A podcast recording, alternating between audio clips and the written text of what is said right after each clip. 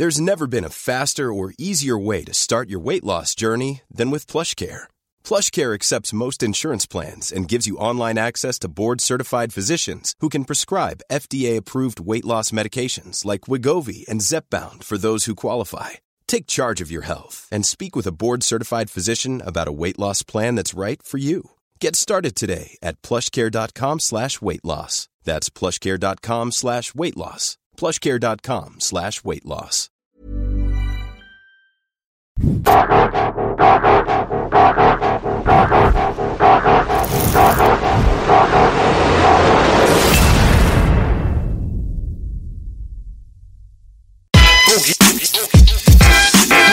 Oh, au, raus aus dem Flugmodus. Ähm, Salam alaikum, grüß Gott, Shalom. Ich heiße willkommen mein Bruder Florian Homm. Yeah, baby. Aber der rechts mein geliebter Partner mit dem guten Haarschnitt. Dort schützt die Macht 3 klingen. Fresh, Baby. Hi Florian, grüß dich. Inshallah. Ja, Florian, willkommen. willkommen. Meiner Meinung nach einer der wichtigsten Gäste, die wir jemals hier an diesem Tisch begrüßen durften. Und das sage ich äh, wirklich ernst gemeint. Weil so ein Zeitzeugnis, was du hingelegt hast, was du alles erlebt hast und äh, aus was für einer Expertise du quasi berichten und sprechen kannst, das ist schon wirklich sehr, sehr selten. Und äh, wir danken Gott auf jeden Fall, dass du äh, deine Kehrtwende gefunden hast und unser unseren allgemeinen Wissensschatz bereicherst mit deinem YouTube-Kanal und mit äh, deinem Wirken insgesamt. Deswegen auch nochmal von meiner Seite aus Respekt für Florian. Herzlich willkommen am Tisch, wo mir auch. wird. Riesen Respekt. An diesem Tisch wird nicht gelogen. Ich liebe stabile Bio-Deutsch zu sehen, die nicht meinen Kampf lesen. Danke. Nein. Und ich muss sagen, ich kriege ja immer, wir haben es ja diesmal auf B-Seite gepostet, die Fanfragen, weil dann doch so die politischen Fragen mehr bei Ihnen zu finden sind. Aber meine ganzen Follower sind mega dankbar. Krieg dann immer, ja, Florian kommt. Du, ich bin dankbar, dass ich hier sein kann. Danke, dass du gekommen bist. Wir auf sind auch Fall. dankbar. Ja. Äh, äh, Wie geht's dir, Florian? Wie sieht's mit der Gesundheit aus? Wie ist das Wertebefinden? Ähm, Wertebefinden wächst, ähm, Gesundheit ähm, ist bestens und ähm, am wichtigsten ist mir ja das Herz mit meinem mit meiner Frau, mit meinen Kids, ihren Kids und überhaupt nicht mehr so eine Gelddruckmaschine zu sein, sondern Ja. einfach da zu sein. Und das ist äh, sehr erfrischend. Für, vieles ist für mich neu Ja. in den letzten Jahren und das ist eine wunderbare Entwicklung. Kannst du mir mal ganz kurz ein paar konkrete Beispiele sagen, was so neu ist für dich? Weil ein Mensch, der alles gesehen und äh, erlebt hat, wie man von dir eigentlich denkt, da fragt man sich, was ist neu so? Also mein Sohn war drei Tage da und anstatt irgendwelche Interviews zu machen, irgendwelche Analysen, äh, vier Uhr früh noch vom Computer zu hängen, irgendwelche mathematischen Gleichungen, gesagt, scheiß auf alles. Wir hängen ab, wir gehen auf den Playground äh, bei der Europäischen Zentralbank, haben ein paar Hoops geschossen.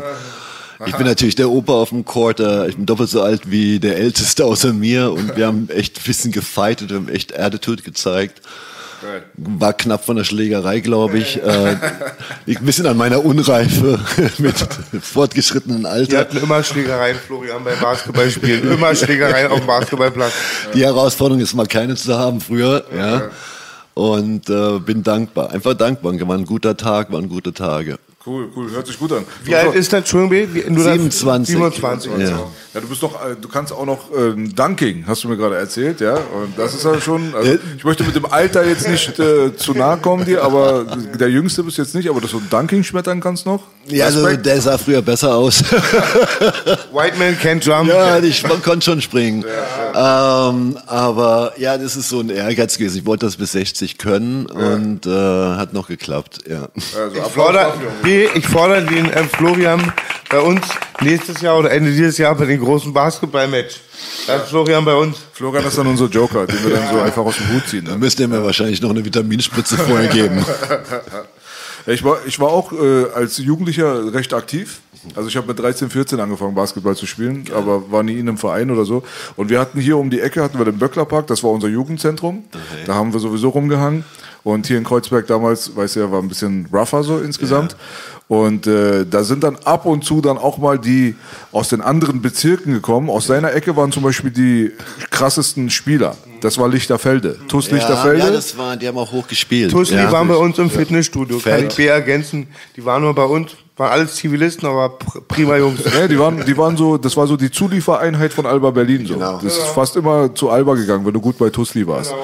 Und wenn die dann gekommen sind, dann war es eigentlich klar, dass wir die Hosen ausgezogen bekommen, weil die waren einfach auf einem anderen Level. Aber ein paar Jungs hatten wir dann da, die sich so ein bisschen behauptet haben von unserer Seite aus. Und da gab es auch mal so ein legendäres Spiel. Und damals in Mitte der 90ern, da war Basketball ja im Gegensatz zu heute wirklich Hype. Da Ja, hat klar. Jordan noch gespielt Klar. und dieser ganze Kram. Und bei uns im Innenbereich vom Zaun haben schon im Sommer alle gesessen und haben gewartet, bis die Teams dann, dass sie als nächste ran können. Klar. Ja? Und außenrum wurde Dope verkauft, ja, so ganz klassisch, Kreuzberg-Style. Und äh, die Boomboxen waren an. Boomboxen waren an, da lief Wu-Tang Clan und Tupac und dieses ganze Zeug so. Und dann gab's dann dieses eine große Match, wo unsere Jungs dann, die Besten aus Kreuzberg quasi, gegen die Tusli-Jungs dann angetreten sind, wo die Tusli-Jungs fast immer gewonnen haben. Und dann kam dann so ein Buzzerbeater so richtig zum Schluss, wo dann mein Kumpel dann auch noch einen Dank gemacht hat und den Korb abgerissen hat. Dann war Party. Aber Der Klassiker. Geiles Bild gezeichnet. Wir hatten auch in den 90ern immer bei uns bei der Alt-Langwitzer Grundschule, die haben wir dann übernommen, in den kleinen Häusern, die für Kinder eigentlich gedacht waren, haben wir Bon geraucht. Und ich weiß nicht, ob das jetzt ist, glaube ich, nur für die Patreons. Einmal ein, ein legendäres Match hieß, da waren wir das E-Team. Haben wir irgendwelche Pillen gegessen und dann war es immer halt, wir haben das halt immer aus, ähm, ausgeglichen mit miesen Faulen. Also wir haben ganz hart gefault, immer ganz hart gefault und waren da sehr unbeliebt, aber hatten unseren Spaß. Also ich kann nur sagen, äh, auf Pot spielen ist eine fucking Katastrophe. auf Pilze und Mushroom, also da- das geht gar nicht. Ich bin ja 100% clean mittlerweile. Aber das Schlimmste ist, wenn du äh, irgendwelche Drogen genommen hattest und meinst, du hast gut gespielt. Ach du Scheiße. Ach, das ist beim Basketball auch so, ja? Weil ich habe ja jetzt seit einiger Zeit auch, sehe ich Konzerte, wo ich nüchtern bin. Die sehe ich dann am nächsten Tag und ich weiß genau, was du meinst. Du kannst dich erinnern. Einmal war ich zum Beispiel, habe ich schon ganz oft erzählt, ich mache Kurzversionen, war ich in Frankfurt, äh, war ich in Hamburg und dann ähm, kam die Security, meinte, ey, du darfst dich nicht mehr ziehen und so. Zieh so ein Riesending hier auf die Bühne, gib erstmal Frankfurt die ganze Zeit Props. Dann sagt mein Freund Picky, der Security, äh, Boogie, wir sind in Hamburg. und das Lustige ist, in dem Moment, wenn du auf der Bühne bist mit einem Whisky im Tee, du denkst, das ist das Konzert. Scott La Rock, Big Pun und Atupac fließt im Jetzt. Am nächsten Tag siehst du es und hoffst, dass keiner das aufgenommen hat. So ist es. Genau so ist Ich es. glaube, es spricht viel für die Realität. Wirklich hier bei euch zu sein, weißt du? Nicht so woanders. Ja. Auf jeden Fall. Aber du hast auch bestimmt auch so ein paar crazy Stories damals erlebt, ne? Du warst auch, äh, also was ich vorweg erstmal nehmen will, ist, der erste Podcast mit dir, den muss man den Leuten erstmal ans Herz legen, für was jetzt in Bezug deine History angeht. Wer ist Florian? Wo kommt der her? Wo ist er hingegangen? Ja, das ist ganz richtig wichtig, dass die Leute das nachholen, wenn sie das verpasst haben. Heute wird es wahrscheinlich mehr so ein bisschen darum geht, äh, gehen, wo ist die Welt gelandet und Klar. wohin navigieren wir und so weiter. Aber trotzdem, vielleicht hast du noch so ein, ein, eine lustige Story aus der Basketballzeit, jetzt wo wir gerade bei dem Thema sind. Wow, die sind nicht alle lustig. Ähm, Auch vielleicht unlustig. ähm, die Story, über die habe ich noch nie gesprochen. Äh, ich warte damals in, am Harvard College, äh, habe ich auch für Harvard gespielt, Basketball eine Zeit lang. War ich im Houston, Texas. Ah, da wo Rappelot herkommt. Ja, und äh, ich glaube, es war Ninth District ähm, und musste mich natürlich fit halten im Basketball. Und meine damalige Freundin war eine Schwarze und ich habe im schwarzen Viertel gespielt, ähm, dann auch bei denen auch gelebt. Und äh, war am, am Playground natürlich äh, und mein, das ist wirklich crazy shit, mein, äh, die, die hatte neun Geschwister und einer sagt, du kannst hier nicht in Weiße rumlaufen, ja. Dann hat der, hat, hat, hat äh, die ist Lynn Valencia, ist eine Kardiologin heute, also äh, wirklich aus einer betuchten Familie. Und dann hat, haben die mir Cornrows gemacht. Ja, also. Das sind Dreads oder wie? Ja, ja, genau, Dreads, sagt man heute wahrscheinlich. Damals sagt man Cornrows. Und, äh, und dann hat der, der, dieser jüngere Bruder allen erzählt, ich bin sein älterer Bruder. Und das ist Albino, abgedreht, weil Albino. das in allen Schattierungen passierte. Und die haben dann echt gedacht, ich bin Brother Man. Ja, ja voll, ja, voll Nur die klar. Frisur hat's gerissen. Ja, die, die, die hat's gerissen und ich war natürlich ein bisschen dunkel. Ein Jive konnte ich perfekt. Ähm, nicht Houston, sondern New York. Und dann bin ich da unterm Radarschirm gelaufen, so zwei Wochen. Das, ja lustig. das war crazy, ja. In einer anderen Hautfarbe. Und dann bin ich in den Supermarkt gegangen und haben mich scheiße behandelt, die Weißen. das ist ja voll krass. Haben gedacht, ich würde sie ausrauben, weil das ist ein zwei Meter Typ, der ist sehr muskulös, durchtrainiert, der sieht so richtig nett aus, ja. Und dann sind sie immer so von der anderen Straße ja. zur anderen Straße und im Supermarkt haben sie gar nichts gesagt, haben ja. mich böse angeschaut. Also es war eine interessante Erfahrung. Ja, ja, dann warst du mal so in beiden Schuhen unterwegs. Ja, das sollte man mal machen. Das ist ernüchternd. Ja. Vorsicht mit Rasterhaaren tragen, ja. Mittlerweile die Antifa oder irgendwelche Linken sagen, man nimmt damit den schwarzen Cloud in die Kultur. Nein, ich habe nichts Habt ihr das auch gehört? Ja, das ist, eine interessante, ist eine interessante These. es ist sehr, äh, ich sagte ja, äh, wenn man sich darüber reflektiert, und wenn es nur zwei Wochen waren, hat mir das wahnsinnig viel geholfen. Es gibt ein Buch von Ralph Ellison, das heißt The Invisible Man, der unsichtbare Mann, ist für mich eines der großen Bucher, Bücher der Weltliteratur erzählt die Philosophie eines Schwarzen, auch in, äh, es gibt ja verschiedene Schattierungen, Mann, lasst uns nicht diese schwachsinnige Cancel Culture durchdringen, ja. sondern frei über unsere Erfahrungen sprechen. Und wenn wir Fehler machen, ist es auch okay, wir müssen ja. nicht jedem gefallen. Ja. Äh, es wird zu viel weggeballert. Ja. Und äh, ich kriege ja auch Ansagen von meinen Freunden aus anderen äh, Glaubensrichtungen manchmal oder anderen Schichten, von so oben, unten. So what? Ja, voll. Ja, ja. So what? Nee, ist richtig. Da bin ich da auch voll und ganz bei dir. Diese Diskussion ist losgetreten worden wegen irgendeiner Musikerin, die irgendwie ausgeladen wurde, weil sie irgendwelche Dreadlocks gehabt hat und es wäre kulturelle Aneignung. Und dann kommen dann die anderen und sagen, ey, die Wikinger damals haben auch schon äh, ne, Dreadlocks gehabt. Ja, so, das ist ja tatsächlich wahr auch. Also von daher, das ist alles so Bullshit. Das lenkt einfach nur so von den tatsächlichen wichtigen Sachen ab. Ich so, finde ja. eh, ich habe letztens was mal aufgeschnappt das stimmt ein bisschen, dass der Mensch sich so die ersten 30 Jahre viel zu viel mit Identität beschäftigt und wenn er irgendwann frei leben will, das dann eh abwirft.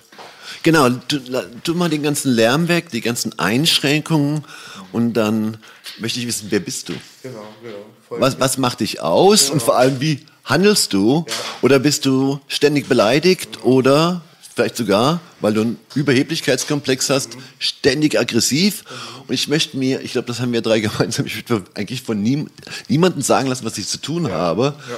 Wahrscheinlich außer meiner Frau. Ja. Die Regierung. Ja, das stimmt gar Also da tue ich mir sehr schwer. Dein neues Buch heißt doch, kennst du eine, kennst du alle, wa? nee, nee, nee. Kennst du eine, kennst du keine. Ich war übrigens noch eine kleine Sportanekdote. Ich war in dem Kraftstudio im ABC, im legendären, ja, wo ja. Tussli Krafttraining gemacht hat. Waren Klar, die Dudes da? Krass. Und ähm, bei uns gab es immer die alten Deutschen, auch ein paar Rocker und so, ein paar auch Skeptiker. Viele haben sehr interessante Sachen gesagt. Die haben immer, es war alles immer Sport. Kulturklatsch war immer die Musik. Und ich war aber dann mit, mit Malik und so und Brüdern unterwegs. Die waren alle pechschwarz und ich war der einzige Weiße da und ich war noch ziemlich jung. Irgendwann sitze ich da, so sieben schwarze Brüder, dann irgendein Bericht so, Vergewaltigung oder so, so wie, wie bei uns. Ah, das wird nie ein schwarzer Bruder machen, sowas machen nur Weiße. Ey, Boogie, du bist einer von uns.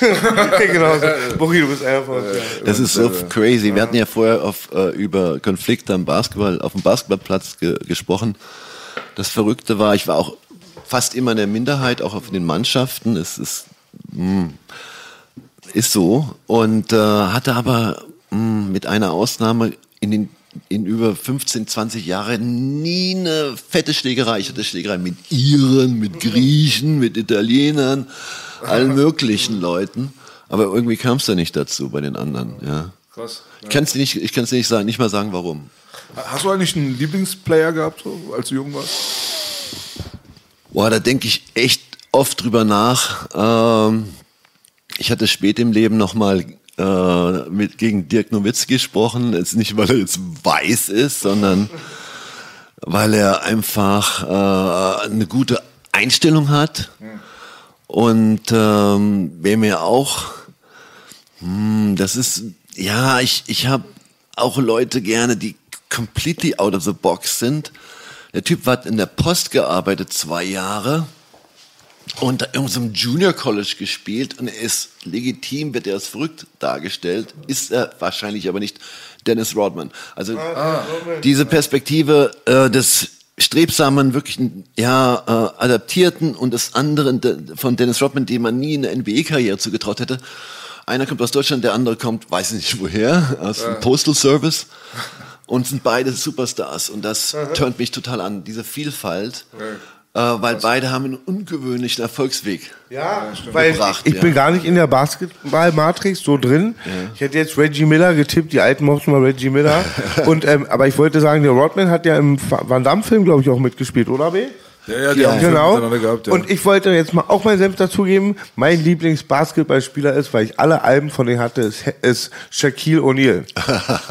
you know, got skills. Der macht, ich sag das all meinen Fans draußen, also ein, ein Freund des Podcasts, der macht richtig stabilen Rap. Gebt euch Shaquille O'Neal.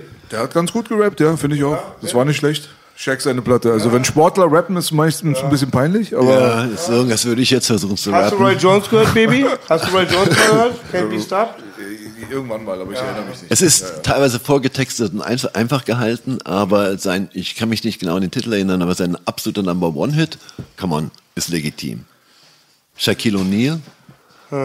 Was waren denn Number One? Ich krieg, You know I den, ich krieg den skills. Titel nicht mehr hin, aber ich bin ja auch nicht, äh, Das ist auch zu lange her. ist zu lange her. Ja, Darf ich raten? Also er hatte Hits, ähm, Phil ist Mafasa, das war so wie Dear Mama, nur auf den Ziehvater bezogen. Dann hatte er You Know I Got Skills, da hat er, glaube ich, einen richtigen Hit mit Bun B, When the Rain Begins to Fall, also auch so ein Krass, Rain-Lied. MC Boogie. Ja, das ist meine Materie. Krass, krass. Ich, ich, ich weiß nur noch, der Titel war eher kurz und der Song hatte einen Knaller, einen immer, ja, aber wenn da so ein Schreibt zweiter, es unter die Kommentare. Leute. genau. Und wenn ihr die ganzen alten Veteranen hören wollt, gebt euch DJ K. Slay, der produziert die ganzen, bis er verstorben war. Rest in Peace, DJ K. Slay. Da gibt's einen neuen Part von Shaquille O'Neal. Auf 50 Deep oder 100 Deep. Schaue ich mir heute Abend an. Ja, cool, cool. Und die legendären And One Mixtapes und so weiter. Den Genau, ja, genau. Okay, cool. Dann sind wir von der Bat- Basketball-Matrix mal jetzt ein bisschen weg und kommen mal zum Eingemachten, würde ich mal sagen. War Florian? Ja, weil, Very welcome. ja weil, ähm, also, dein YouTube-Kanal funktioniert sehr gut, muss man Danke. dazu sagen. Haben wir ja gerade eben schon darüber gesprochen. Äh, mittlerweile über 300.000 Abonnenten alleine nur auf YouTube. Und äh, was du mir erzählt hast, was dir sehr wichtig ist, was ich auch sehr begrüßenswert finde, ist, dass sehr viele unter 30, also insgesamt einfach jüngeres Publikum bei dir auf dem Kanal unterwegs ist.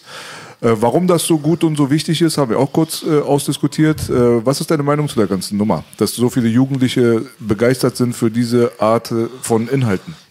Ich bin es komplett satt, dieses endlos Gejaule.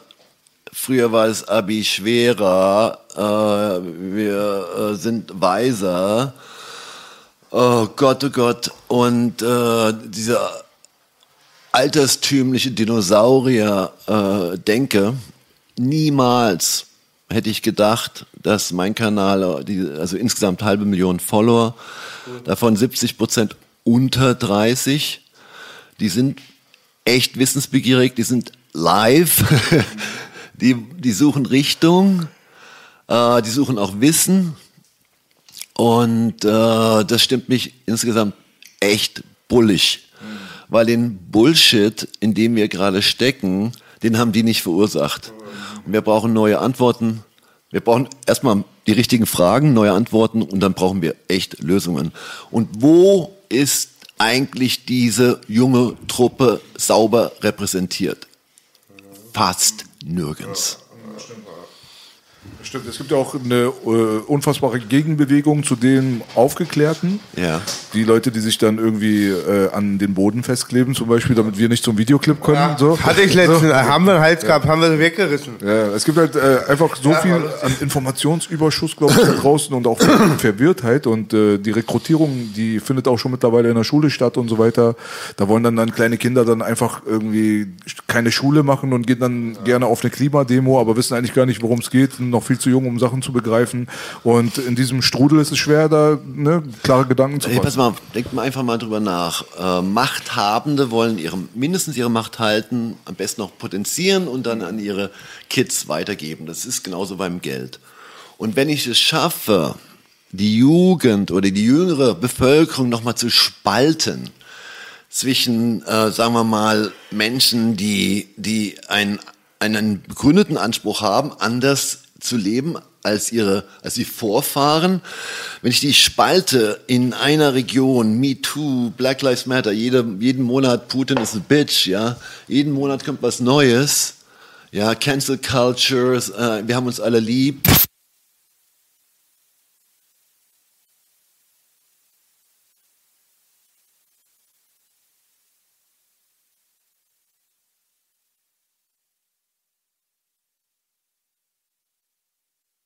Also und dann, dann habe ich die geschlafft, dann habe ich die geschafft. Dann sind die in so viele äh, Fragmente unterteilt, dass sie als Gruppe keine ja, Potenz oder Macht mehr haben.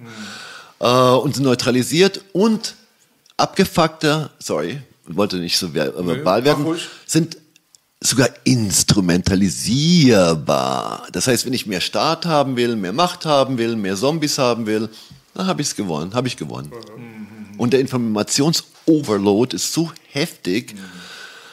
Ja, deswegen gibt es aber unseren Kanal und deinen und euren. Applaus für uns. Ja. ja. ja, ja. Du hast toll gesagt, das kann ich mich nur anschließen. Ja, also teilweise ist es, sind die Inhalte, die du präsentierst auf deinem Kanal, äh, schwierig zu verstehen. Ja. Ja, also was der Anspruch ist, ist, manchmal hoch. Der ist schon hoch, ne? Ja. Was ist Inflation? Was ist Rezession? Was ist dies? Genau. Was ist jenes? Das ist erstmal wahrscheinlich eine Herausforderung für Einsteiger, sage ich mal, ja. Jugendliche und so weiter. Die müssen dann ins Internet gehen und erstmal Wikipedia anschmeißen und erstmal die Begriffe checken und gucken, was zum Geier geht denn hier eigentlich ab. Ich denke mal, ohne Recherche, ohne Eigenbildung und so weiter, da kommt man heutzutage gar nicht vorwärts. Ne? Wadi, weißt du, was geil ist? Das haben etliche verstanden, denn Wissen ist auch eine Hohlschuld, okay?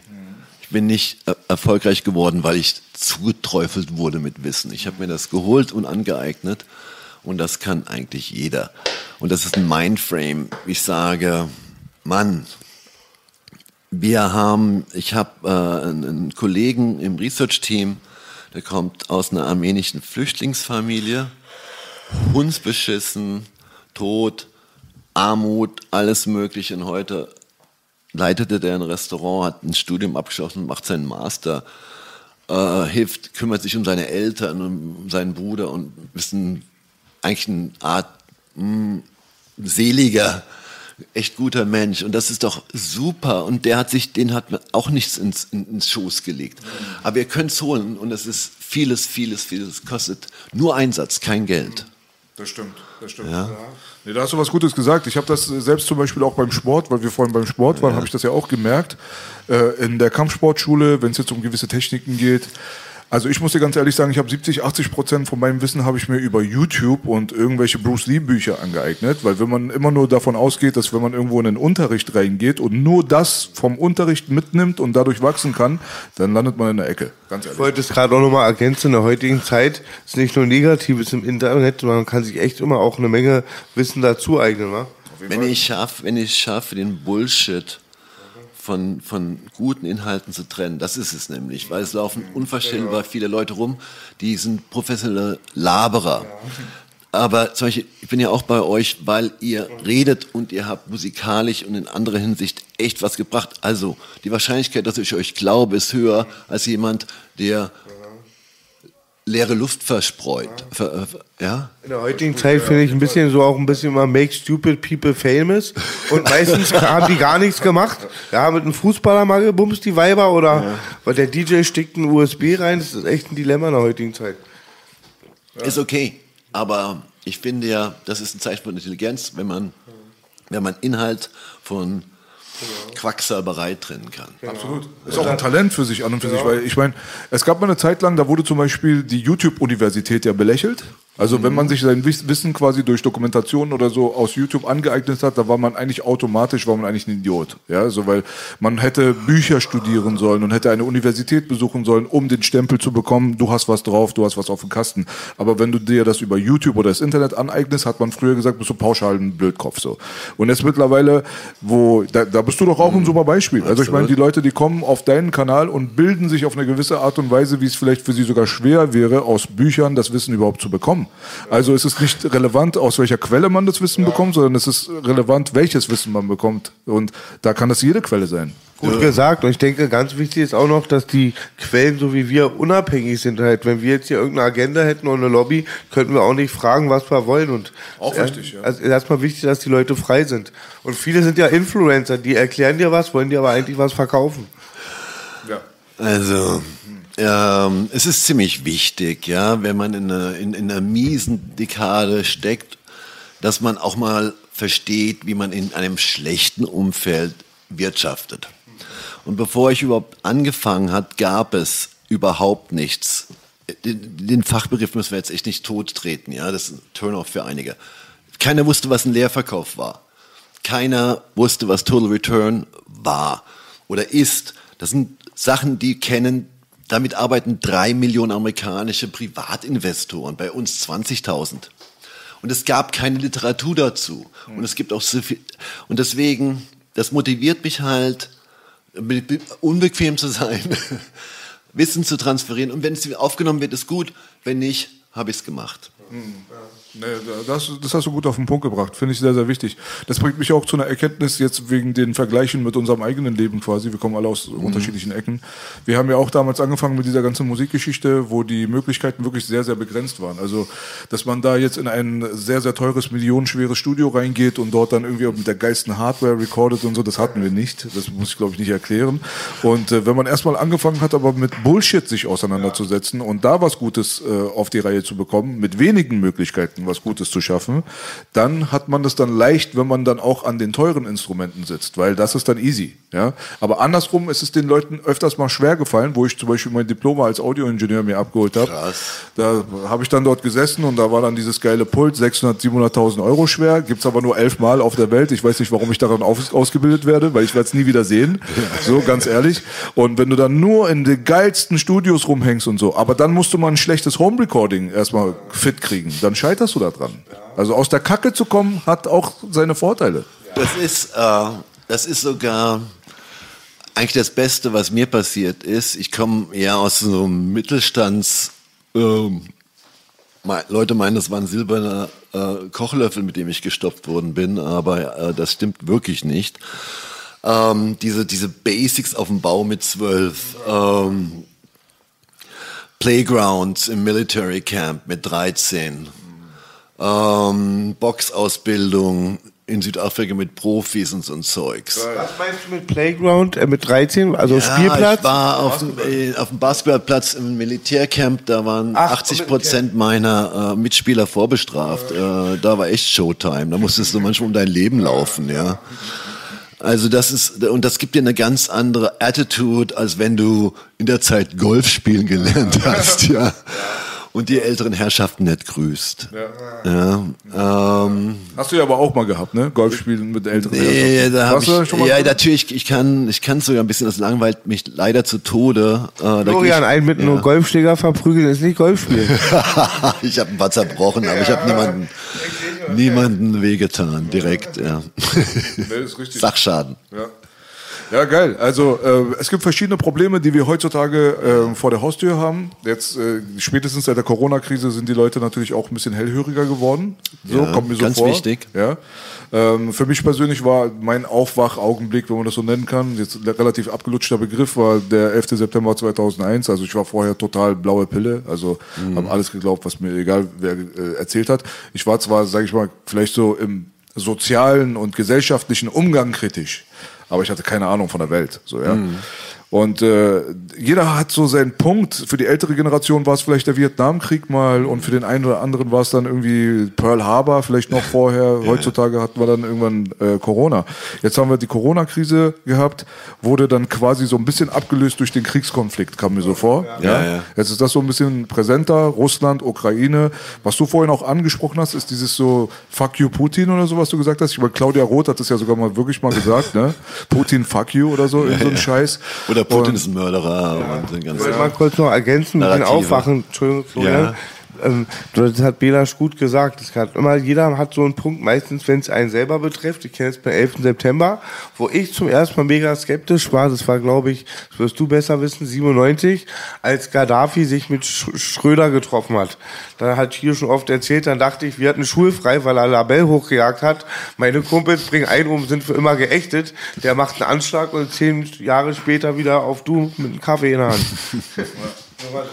Ja, aber jetzt so aktuell, was den aktuellen äh, Konflikt angeht, der betrifft jetzt natürlich den mitteleuropäischen Bereich am meisten. Jetzt haben auch die Deutschen im Gegensatz zu den anderen Kriegen, die sowieso die ganze Zeit stattgefunden haben, weil ich sehe eine Menge Weltuntergangsstimmungen zwar, aber mir kommt es so vor, als wenn viele Leute einfach so nur aus ihrer eigenen Perspektive, weil jetzt, wenn es einem selbst nicht betrifft, dann sind die hunderttausende Tote in Jemen, in Syrien und in Afghanistan, Libyen etc. sind egal. Jetzt ist es vor der eigenen Haustür, jetzt ist die Situation ein bisschen anders, ne?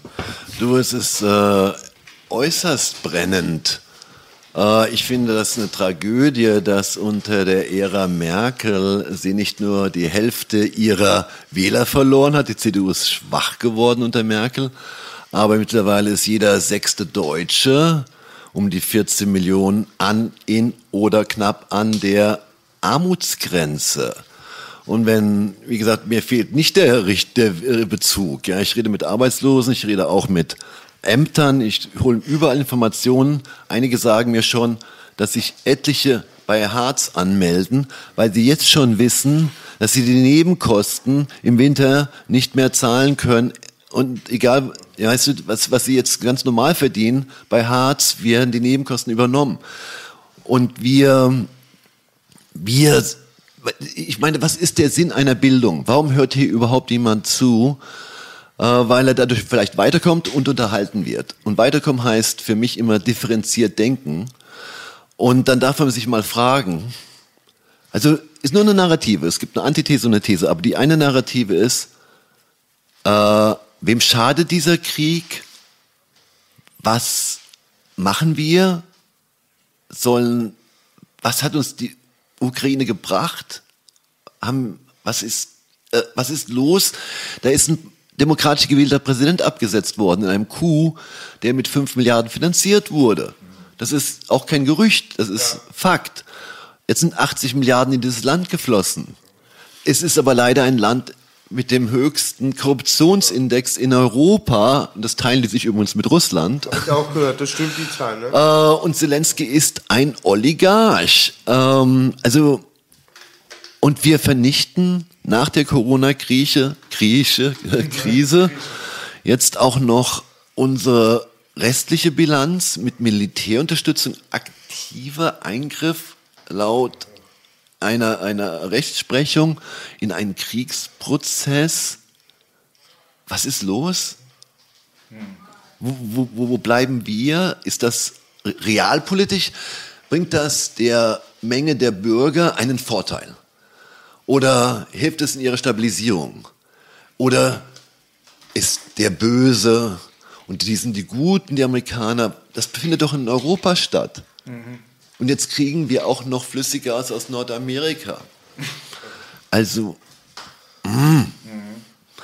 ja, und das darf man sich überlegen. Man kann sich auch in dem anderen Camp befinden, aber es geht ja mir darum, A, B und dann die eigene Meinung. Ja, ja. Und wenn du das machst, dann kommst du durch diese Krise gut durch. Also du hast gerade das Thema Inflationsüberfluss. Informations. Ja, ja, genau. Überfluss äh, angesagt. Genau. Aber das ist, eine, das ist eigentlich, ihr seid beide Sportler ähm, gewesen und seid, macht es noch, ihr seid ja fit. Und äh, hattet ihr doch, haben wir doch alle Disziplin. Braucht man.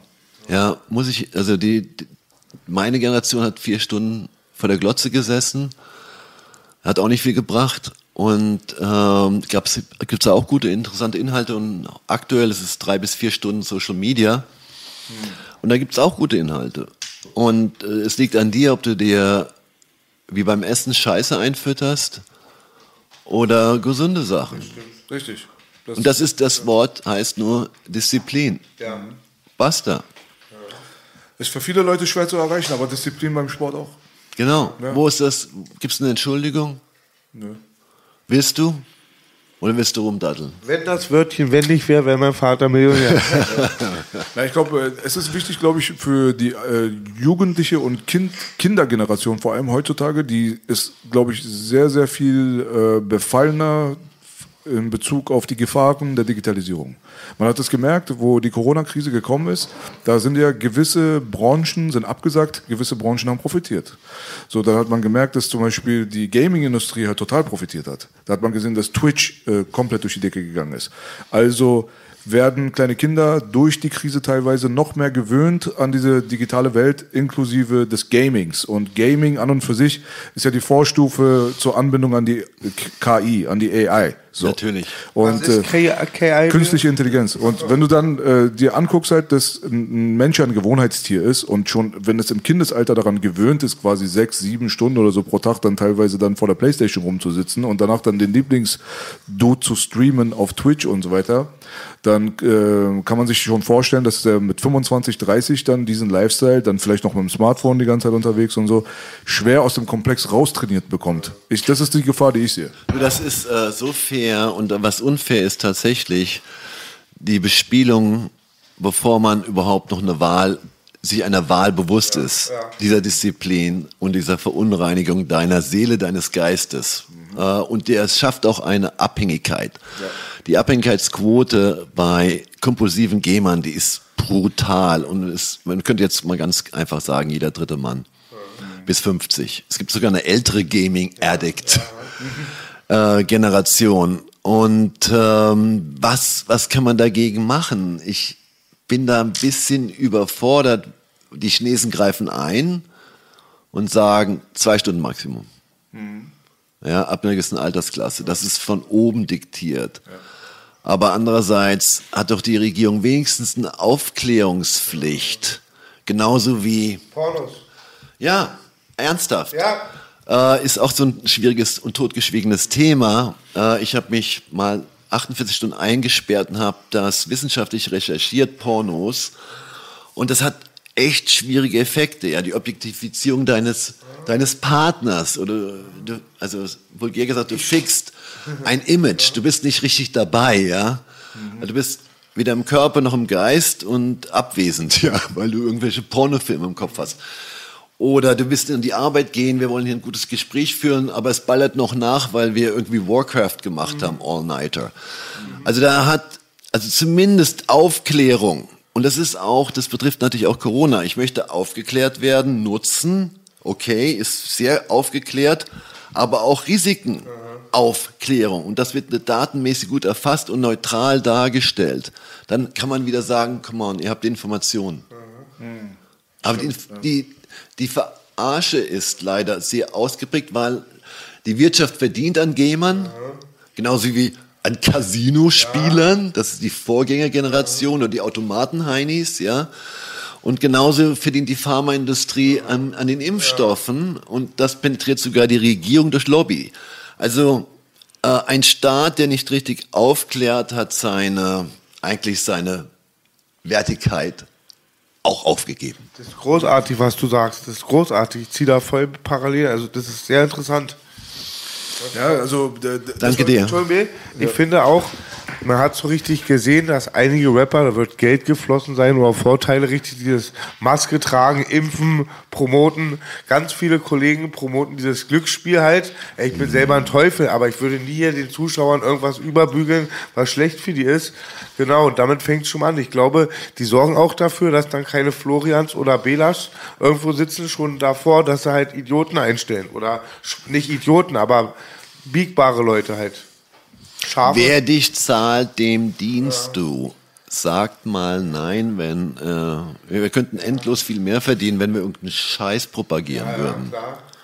Klar, wenn ich, ja. die mir angucke, wenn ich die angucke, die mein Sohn guckt, so zum Beispiel, die haben alle nichts im Schädel. Also, also nichts im Schädel, nicht böse gemeint, also keine interessanten Typen halt irgendwie. Du lass uns nicht bitchen. Ich, auch, auch die darf man verstehen, dass äh, ich möchte sie gar nicht unbedingt werten. Es ist einfach, dass, dass wir unser Ding machen. Und ich möchte auch nicht die Impfgegner oder die Impfbefürworter, äh, ich möchte die auch nicht paralysieren oder konfrontieren unbedingt. Ich möchte einfach, dass wir wieder auf das Level kommen, Mensch zu Mensch. Ich kandidiere dich nicht unbedingt ab. Ich sage dir meine Meinung, gib mir deine. Und das ist Interaktion. Ja, definitiv. Genau, und, und wir haben die ganze Zeit vorhin über über Bands gesprochen, du über Bands auch und, äh, und über Sport.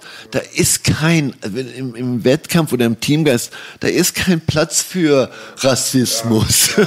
Das geht gar nicht. Du verlierst jedes Spiel, wenn du dich zusammenbitchst wegen so einem Schwachsinn. Hast vollkommen recht und schön, ja. dass du auch sagst, es ist gar nicht meine Art, über Leute schlecht zu reden. Es war eher so eine Bemerkung, dass das schon die andere Seite ist und ich ziehe da voll Parallelen zu den Schwert Hip-Hop. Bei Rap, Breakdance oder Graffiti ist eigentlich same wie bei Kampfsport, bei Ballsport, generell Sport. Sport, dass es auf die Leistung geht und über Respekt und nicht über die Herkunft. Absolut. Ja. Aber im Hintergrund sind dann äh, immer noch wie bei der Politik dann auch Leute, die finanzieren und da läuft es dann halt immer dreckig ab, oder Florian? Also du hast ja auch deine BVB-History gehabt und so weiter, hast ja wahrscheinlich da auch Erfahrungswerte in diesem ganzen Sport-Business-Bereich halt, ne? Also Sport Business, äh, ich vergleiche immer meine Sanierungszeit bei BVB und diesen Gemurkse bei Hamburger Sportverein mit dem Nagel, ja. Äh, ich war halt ein totaler Outsider, bin da mit dem Schlaghammer rein, mir war das egal, wer wen gern hatte. Sagte, jetzt muss erstmal, eigentlich müssen wir das ganze verdammte Bundesliga-Budget auf 20 Millionen runterbrettern. Und wenn der von Marwig noch rausfliegt äh, oder ersetzt wird durch so einen Regionalliga-Typen, ist auch egal. Wir sind pleite. Also fast oder insolvent und die Bilanz stimmte nicht. Ähm, es ging mir auch nicht darum, ich, fuck, let's just do it. Warum müssen wir denn auf, ständig auf andere Leute schauen, was die meinen? Ist doch nicht schlimm, wenn wir unbeliebt sind, oder? Ah, sollen wir jetzt einen Beliebtheitswettbewerb Ja. gewinnen und uns verbiegen? Steht zu deinem Ding. Also Das heißt, du musst einstecken, ja, du kriegst richtig Fall. fette Ansagen, auch medial. Aber wer nicht Ecken und Kanten hat, was soll das sein? Ein Luftballon? Ja, wahrscheinlich. Ja. Ja? ja. Also, Showtime. Es ist sehr, sehr unbeliebt heutzutage, diese Meinung kommt mir so vor. Also ich, ich habe das Gefühl, als wenn die eckigen und kantigen Leute äh, als Problem quasi so ein bisschen gelten, ne? weil man den Mainstream doch gleichschalten will. Also wir haben das Beispiel in Natürlich. der Musik, haben wir das gerade gesehen. Die Gleichschaltung, die findet ja überall statt. Es ist optisch gesehen, es ist musikalisch gesehen, es ist, es ist einfach überall. Ja? Leute, die Individualität war mal sehr, sehr wichtig im künstlerischen Bereich. Die Individualität ist heutzutage an einem Tiefpunkt angekommen. Hat B mal- vollkommen recht. Bei, bei manchen Weibern schon. Da sind fünf, die sehen alle gleich aus. Mit den Lippen, die gebrochene Nase. Unfassbar. Tatsächlich so, ja. Kann die auch nicht auseinander. Im Bordell erkenne ich ja immer nur nach Geruch. Äh, ist das eine schöne Welt? Ist das, motiviert mich das? Diese Gleichheit? Sind wir nicht. Jedes, jeder Mensch hat heute noch einen unterschiedlichen DNA. Lass uns das leben. Möchte ich denselben Saft im Fernsehen sehen, überall? Das ist Bullshit. Das ist sogar Verarschung. Und es ist gezielt. Und menschenunwürdig.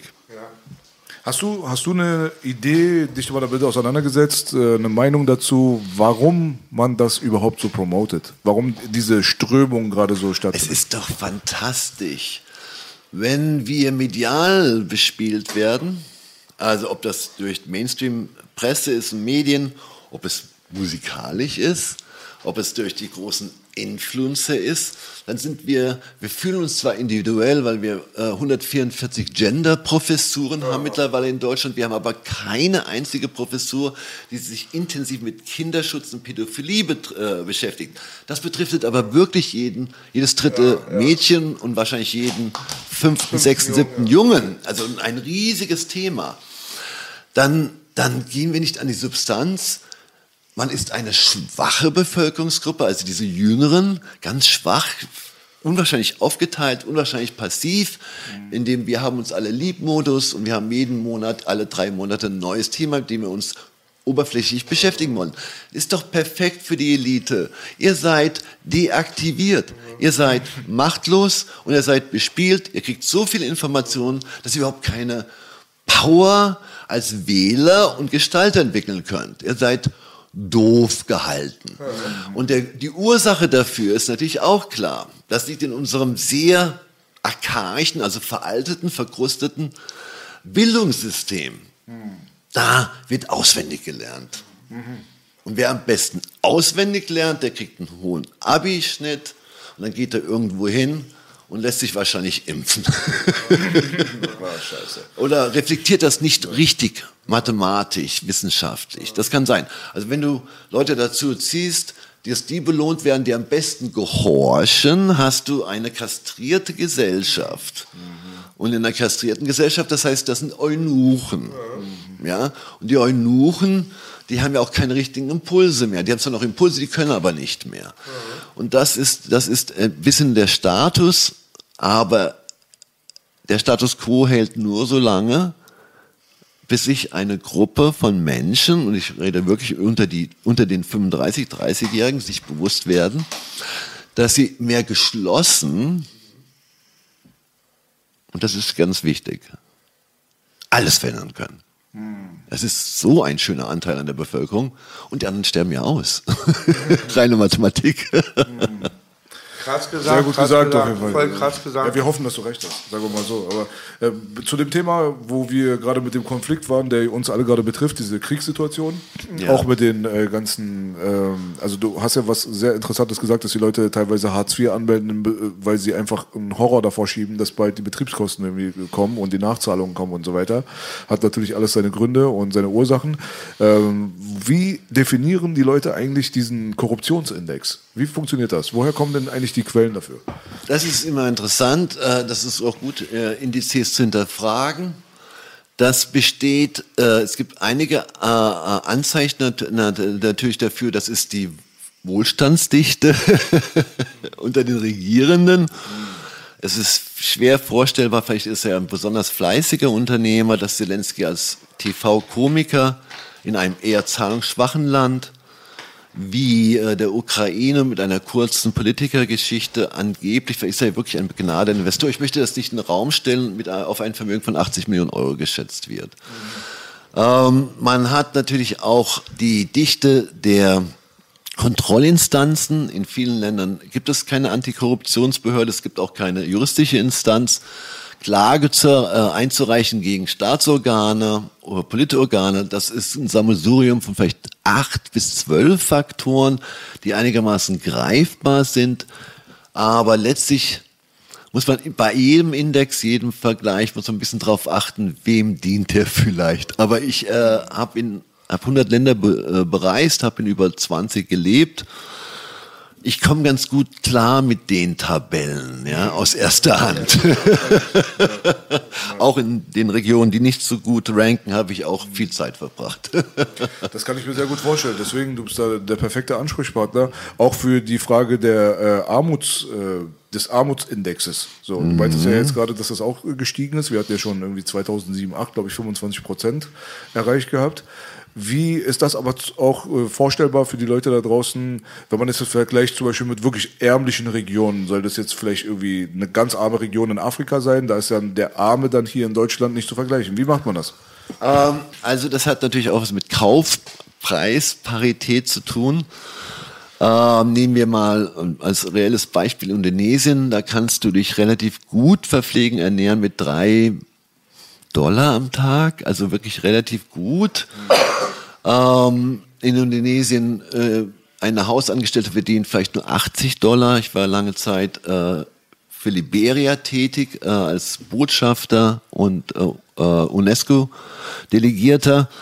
Da war in der, das monatliche Einkommen 40 Dollar, aber die, äh, die- da würde jeder uns verhungern, ja. Ähm, also das muss lokal angepasst sein zum Lebensstandard. Bei uns ist der höher.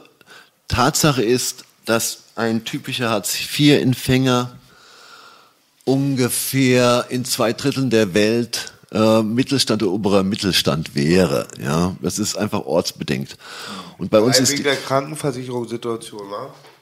Oder? ja, also äh, man darf jetzt nicht vergessen, dass, dass ungefähr die Hälfte der Weltbevölkerung keine Krankenversicherung hat. Das ist ein Riesenluxus, das ist ja für viele absolut unvorstellbar. Aktuell sind 800 Millionen Menschen, auch teilweise wegen dem Missmanagement und diesem Stellvertreterkrieg und Sanktionen in der Ukraine sind äh, hungergefährdet. Andererseits diese These, dass es früher besser war, ich bin, ich bin 59 geboren, okay. Da war die Lebenserwartung, sage und schreibe, 51 Jahre, die weltweite Lebenserwartung. Jetzt sind wir bei 72 Jahren. Damals gab es drei Milliarden Menschen, wir gehen auf acht Milliarden.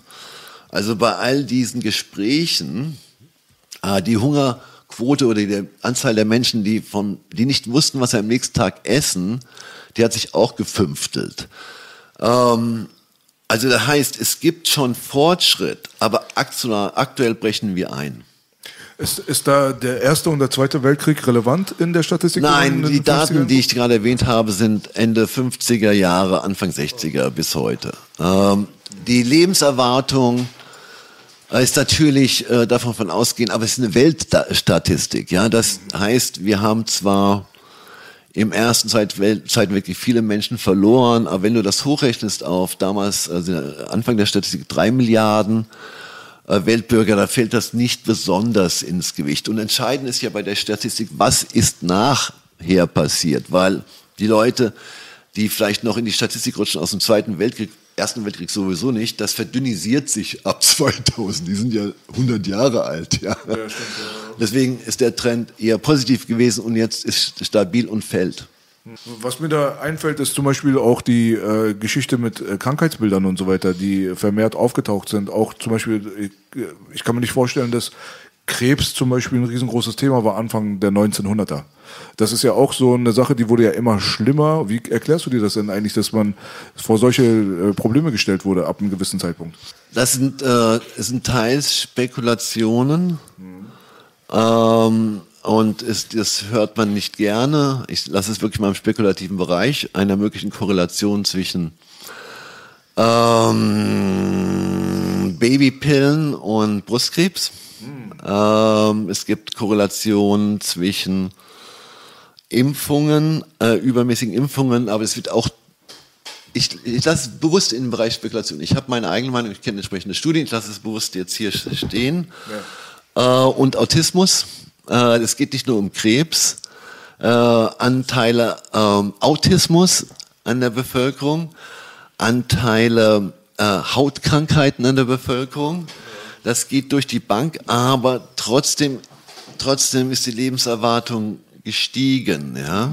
Das ist schon verrückt, ne? Irgendwie, irgendwie kriege ich das beides irgendwie nicht unter einen Hut, weil auf der einen Seite sehe ich, dass die äh, Einflüsse, die wirken auf die Menschheit, um sie krank zu machen, die sind gestiegen meiner Meinung nach. Aber auf der, auf der anderen Seite kommst du so vor, als hätte man Mechanismen entwickelt, um das auch zu stretchen, krank halten. Ja, Krankheit ist ein Riesengeschäft. Ja, das, ist, das ist, wird noch viel größer äh, anscheinend und noch perverser.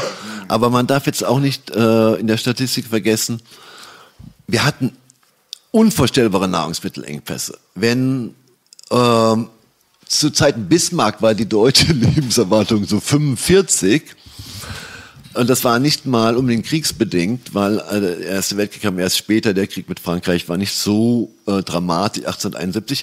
Wir hatten noch viel, viel größere Epidemien in der Vergangenheit. Das war die Cholera, die schwarze Pest, Typhus war viel weiter verbreitet. Wir hatten Malaria im Rhein-Main-Gebiet. Wir hatten ja. Sumpfgebiete mit Malaria, gut dokumentiert.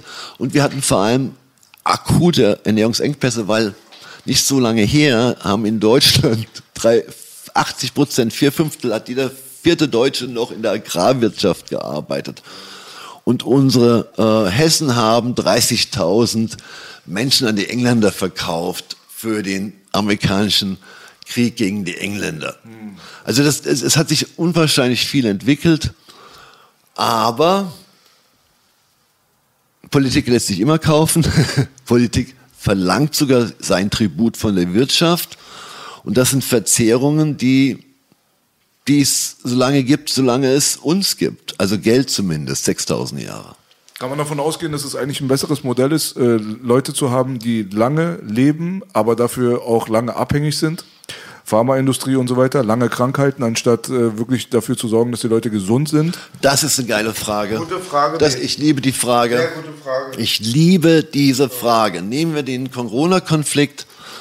Da ist die absolut oberste Pflicht einer Regierung, mit einer massiven Medienkampagne auf alles hinzuweisen, was die Immunstärke verbessert. Ob das Vitamin D ist, ob das Sport ist, ob das Psychologie ist, ob das Gemeinschaft ist, Teambildung. Was machen wir? Wir spalten diese Gesellschaft komplett kaputt. Und wenn wir nur eine fette Grippewelle bekommen, wie im Jahr 18, da hat es echt Übersterblichkeit gegeben. Ja. Gute Nacht bei einer angeschlagenen Bevölkerung, die ist nicht mehr so fit, die Geimpften sind gestresst, die Ungeimpften sind gestresst, Nebenwirkungen, Corona, alles Bullshit. Keiner glaubt mehr was. Angeblich wollen sich 50 Prozent der Geimpften nicht nochmal impfen lassen, weil sie ständig Corona bekommen. Ja, ja. Äh, die Ungeimpften haben auch keinen Bock mehr auf irgendwas. Das und, und untermauert äh, das, das Staatsvertrauen. Das untermauert natürlich auch den Glauben. Ja. Also das heißt, wir machen unsere Bevölkerung richtig schwach. Lasst uns doch einfach mal ein Land erleben, in dem man mit dem Bürger bürgernah und transparent umgeht. Ist das zu viel verlangt?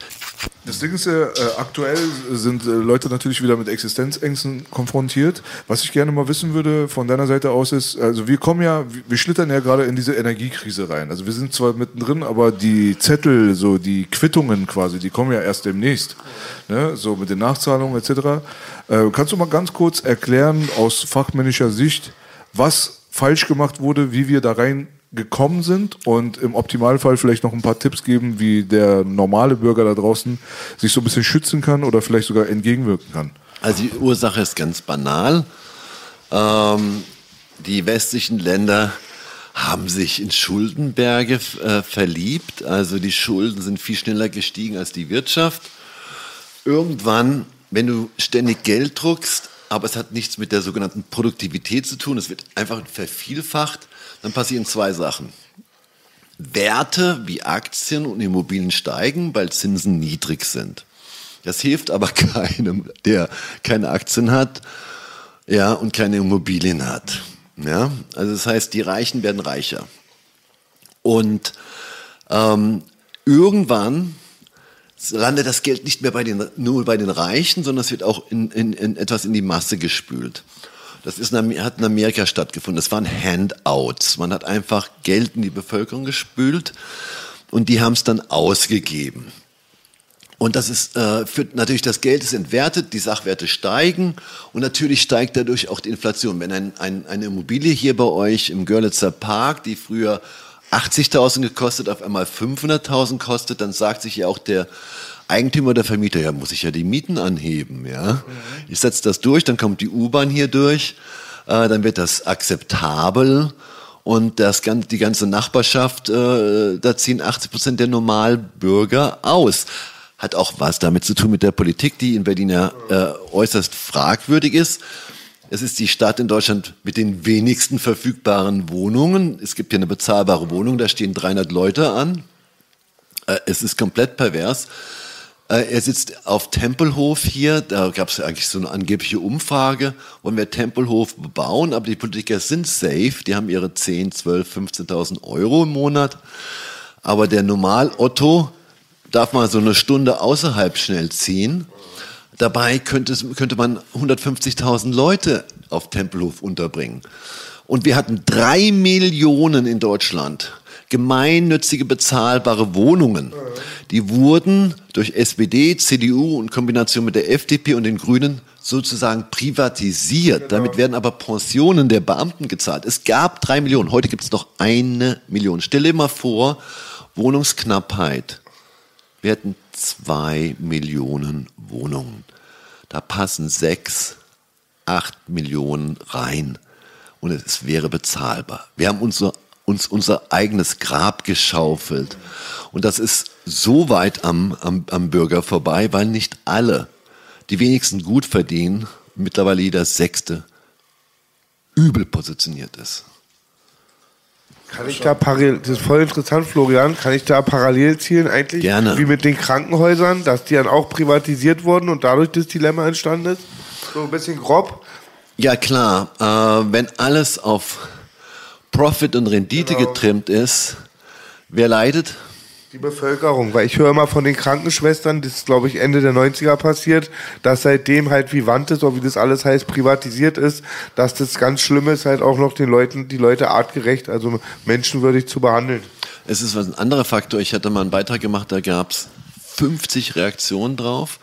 Da sagten die Krankenschwester und diese Pflegehelfer und die Not, Helfer, die mit den Autos rumkarren, die sagen, es ist, der, der Verdienst ist, das ist nicht eine Verdienstfrage. Ich bin Baller, Baller nach einem Arbeitstag. Hm, ja, ja, ja ich Fall. bin verbraucht. Ich muss aussteigen, weil ich meine Gesundheit akut gefährde. Und äh, es, man muss nicht alles privatisieren. Man kann auch die staatlichen Organe einfach effizienter, effektiver führen und wo ist das Thema? Das Thema ist eher in einer missratenen Verwaltung mit einer inflationierten Verwaltungsstruktur äh, und der nagt, diese nagt an der, an der Substanz der Leute, die es umsetzen. Die Verhältnismäßigkeit stimmt nicht zwischen Papierschiebern und Leuten, die an der Front sind. Die sterben, Florian. Ich kenne mehrere, die in der Pflege sind, zwei Bekanntinnen. Und ähm, halt die eine ist auch, hat, hat auch immer ganz gute Ambitionen, hat den Job gemacht, um Leuten zu helfen und sagt, sie kann den Leuten nicht helfen, die Zeit ist zu wenig da und die zieht es voll halt runter, weil sie dann weiß, die Frau müsste seit einer Stunde gewindelt werden und sie kann nicht Geil, links und nicht rechts gucken. Du hast gerade gegendert.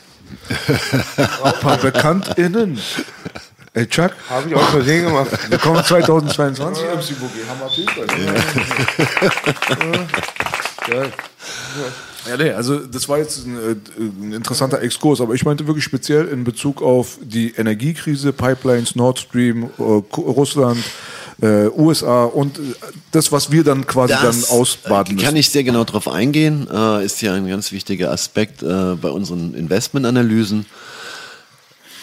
Wenn wir einen, spezifisch jetzt Ukraine, Russland, wenn wir einen Krieg führen, äh, für etliche Milliarden jetzt in Europa Waffen zur Verfügung stellen mit unseren nordamerikanischen Alliierten, das ein Umfang äh, entspricht von 80 Milliarden und dann auch noch unsere, in, in, unsere Energiezufuhr sind. Die haben ja gar keine eigene Energie, ja, die wir äh, schaffen und äh, Alternative sind noch viel zu schwach. Dann drehen wir die Kosten hoch. Also wir kriegen, das Angebot verknappt sich, die Nachfrage ist natürlich bei Heizung relativ konstant, sonst erfrierst du. Und bei diesen Klimaverhältnissen, die wir jetzt hatten, mit über 40 Grad, das ist brandgefährlich, lebensgefährlich für ältere Mitbürger Ja. oder Kranke. Also das ist eine selbstgemachte Krise. Wir meinen ja, hier irgendwas höhere Prinzipien einzusetzen, aber wir sind alliiert in einer Gruppierung, die heißt NATO.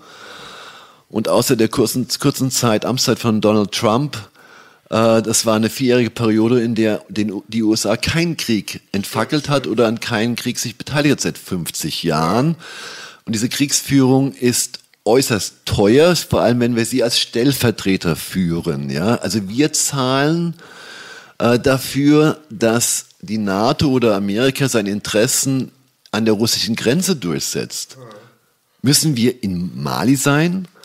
Mussten wir diese herbe Niederlage gegen das, ja, sage ich ruhig mal, die Mehrheit des afghanischen Volkes hinnehmen? Was haben wir da gemacht? Mussten wir uns unbedingt im Irak einmischen? Das Land ist in einem schlechteren Zustand als vorher. Das gilt auch für Libyen. Was, C-Waffen wurden nicht gefunden. Ja, Alles, natürlich waren nicht. alles Lügen und ich finde, das wird auch bei anderen Sachen bestimmt so sein. Jetzt nach 20 Jahren irgendwie Totschweigen ist vorbei. So, wenn man 20 Jahre irgendwie einen Fehler gemacht hat, auf einmal bam, weg und wird nicht drüber gesprochen. Wir setzen uns für die Ukraine ein, aber tolerieren, dass Assange im Gefängnis verreckt. Äh, wir, äh, wir machen alle diese Aktionen, aber vergessen, Snowden zu helfen, der aufgedeckt hat, dass sehr, fast alle, inklusive Merkel, ausspioniert, ausspioniert wird. Das ist doch unser Buddy. Den kriegen wir nicht mal nach Deutschland. Was ist mit uns los? Wir leben hier eine akute Doppelmoral, die nicht logisch ist. Ja, wer vertritt uns? Ähm, bist du wirklich der Meinung, dass es äh, einen Unterschied machen würde, zum Beispiel wären die Konservativen in, in den USA gerade an der Macht, dann wäre dieser Krieg vielleicht nicht da? Also ich würde mal behaupten, dass äh, diese kurze Art Amtszeit Trump, das, ist, äh, das ging auch herb zu mit Russland. Aber die Wahrscheinlichkeit, dass es äh, zu einem Konflikt in der Ukraine gekommen wäre, ähm, da darf man sich nach der Krim-Geschichte mal überlegen, dass da bereits schon fünf bis sieben Milliarden, das sind die Schätzungen, die weit, gehen ein bisschen auseinander. Und das ist für so ein armes Land ein, eine Unsumme, geflossen sind aus den USA. Ähm, wir wissen alle, dass in Reimstein Ukrainer ausgebildet werden. Ähm, das ist öffentlich bekannt. Alle versuchen sich zu überbieten, dort Waffen zu liefern. Auf wessen Kosten? Wer zahlt die Waffen? Der Steuerzahler. Also ich bin sehr friedensorientiert. Ich habe ein sehr konfliktintensives Leben geführt. Ich möchte das auch nicht. Ich möchte nicht wehtun. Ich möchte nicht, dass mir wehgetun wird. Ich möchte mich nicht ständig einmischen und sagen, wir sind, ich bin der Papst, ich habe eine höhere Werteskala oder adaptiere mir äh, ständig irgendwelche Attitüden, äh, die beim genauen Check nicht stimmen. Lebe ich so, wie ich sage? Ach so, du meinst äh, Wasser predigen und Wein trinken? Ganz genau. Ja, auf jeden Fall.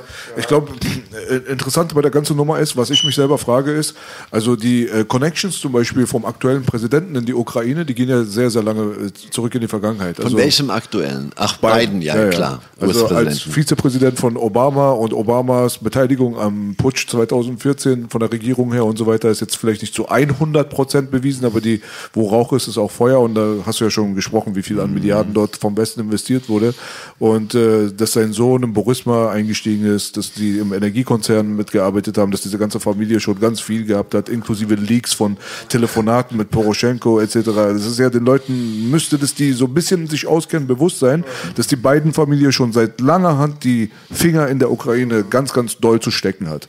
Und äh, wo ich mich dann aber frage, ist es wirklich so, dass die Lager so gespalten sind, dass der konservative Regierung unter einem Trump oder wie auch immer, dass sie da so einen Abstand zu der Situation haben, dass da ein Konflikt nicht hätte stattfinden können und so weiter? Gibt es da andere Interessen? Also die Amerikaner haben auch eine, äh, das nennt ja Trump den Sumpf. Äh, das ist eine der Zeitgeister, äh, seitdem wir überhaupt kein Wertesystem mehr haben in unserem Geldsystem. Geld basiert nur auf Fantasie und der Kraft der Steuerzahler, diese Schulden zu bedienen, die ist ausgelastet. Also die ist äh, nicht mehr strapazierbar. Und im, ähm, in der Bürgernähe da hat Amerika auch außerordentliche Defizite. Wenn 55 Millionen Amerikaner Nahrungsmittelmarken, von Nahrungsmittelmarken leben, 40 Prozent der Amerikaner 55 Millionen. 55 Millionen von 340 Millionen Einwohnern. Fakt. Ähm, wenn 40 Prozent der Amerikaner nicht das notwendige Bargeld haben, um eine 600 Dollar Autoreparatur zu bezahlen, dann kann man sich ausrechnen, dass selbst Amerika und Biden hat den niedrigsten Beliebtheitsstand durch diese, selbst Amerika leidet durch diese Maßnahmen in der Ukraine, weil die sind sehr mobil, die sind sehr auf Autos angewiesen. Nahrungsmittelkosten, die sind an der, an der Grenze des Bezahlbaren. Und das ist natürlich bei uns jeder Sechste. Hier sind 40 Prozent in einer exponierten Lage. Und die Frage ist natürlich, ob die Republikaner, ob, ob das die Republikaner besser machen, ob die mehr Bürgernähe haben, ob sie bereit sind, wie auch bei uns, dass man einfach mal wieder mal auf das Thema kommt eines effektiven Staatsapparates, wo die Minister ihre, ihre Materie verstehen, wo sie nicht nur aus der Wirtschaft kommen, wo du nicht für jedes Ministerium 50 Lobbyisten in Brüssel hast oder 50 in Washington DC. Es geht wirklich darum, im Sinne der Bürger zu denken, zu leben und zu agieren. Und wenn wir das in, in das Mindframe bringen, also als Wähler, als aktive, denkende Bürger, dann kann sich was verändern.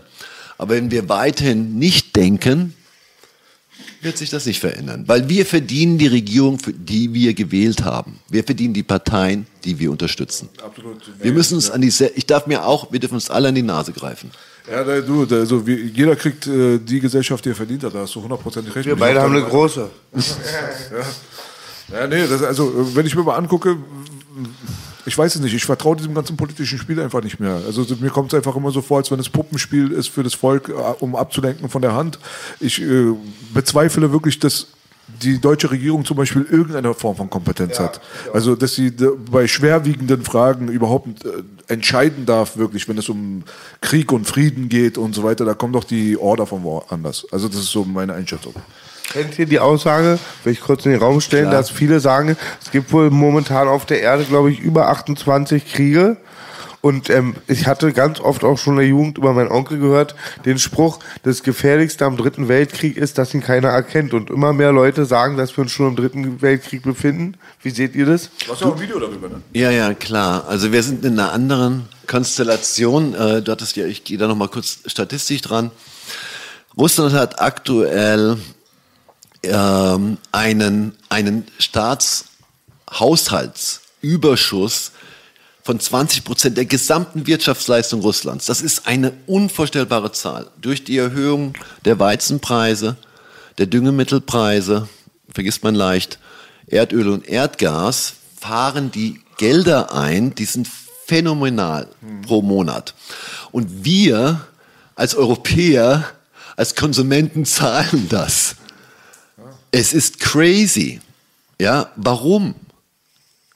Seit 20 Jahren sucht Russland eine gewisse Nähe zu Europa, auch vor allem zu Deutschland. Und die hat man ein gewisses, gewisses Engineering-Level-Skill und hier drüben ist eine relativ gute, eine, die beste Rohstoffbasis der Welt.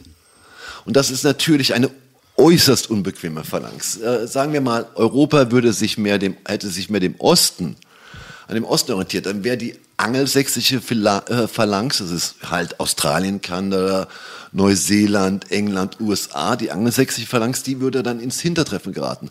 Also ein schwaches Europa, ein gespaltenes Europa ist ganz leicht ein fremdbestimmtes Europa. Und einfach zu managen. Und solange wir als Bürger nicht uns auch mal umarmen und sagen, es leben die Differenzen und ich werte dich nicht ab, du wehrst mich nicht ab, weil ich anders ausgerichtet bin. Ich bin halt nicht scharf auf Cancel Culture, du bist scharf auf Cancel Culture. Kriegen wir ein, kriegen wir ein Ding hin, du natürlich nicht, ja, kriegen wir irgendeine trotzdem Kommunikation hin, dann sind wir einfach schwach und schwache Leute kann jeder instrumentalisieren. Hast du gut zusammengefasst. Das passt auch voll, wenn man über Deutschland redet, diese Schwäche halt, das glaube ich, schon im System richtig verankert, halt auch ganz viel halt, wie die Leute halt irgendwie erzogen werden halt. Ich habe letztens zu Belasch gesagt, ich habe lieber tausend Subkulturen angenommen, als die Kultur, die ich übernehmen hätte sollen. ja, dazu will ich jetzt lieber nichts sagen. Du hast mal einen schönen Satz gesagt, Baby. Äh, ich bin hier wirklich ähm, der Pro-Bio-Deutsche, der letzte Bio-Deutsche. Aber es gibt auch ganz viel, die mir halt bestimmte Sachen abgeguckt hat, halt bei meinen Kanaken und halt, wie wir Deutschen aufgewachsen sind, zum Teil von der Schulbildung. Das ist schon so ein Dilemma halt.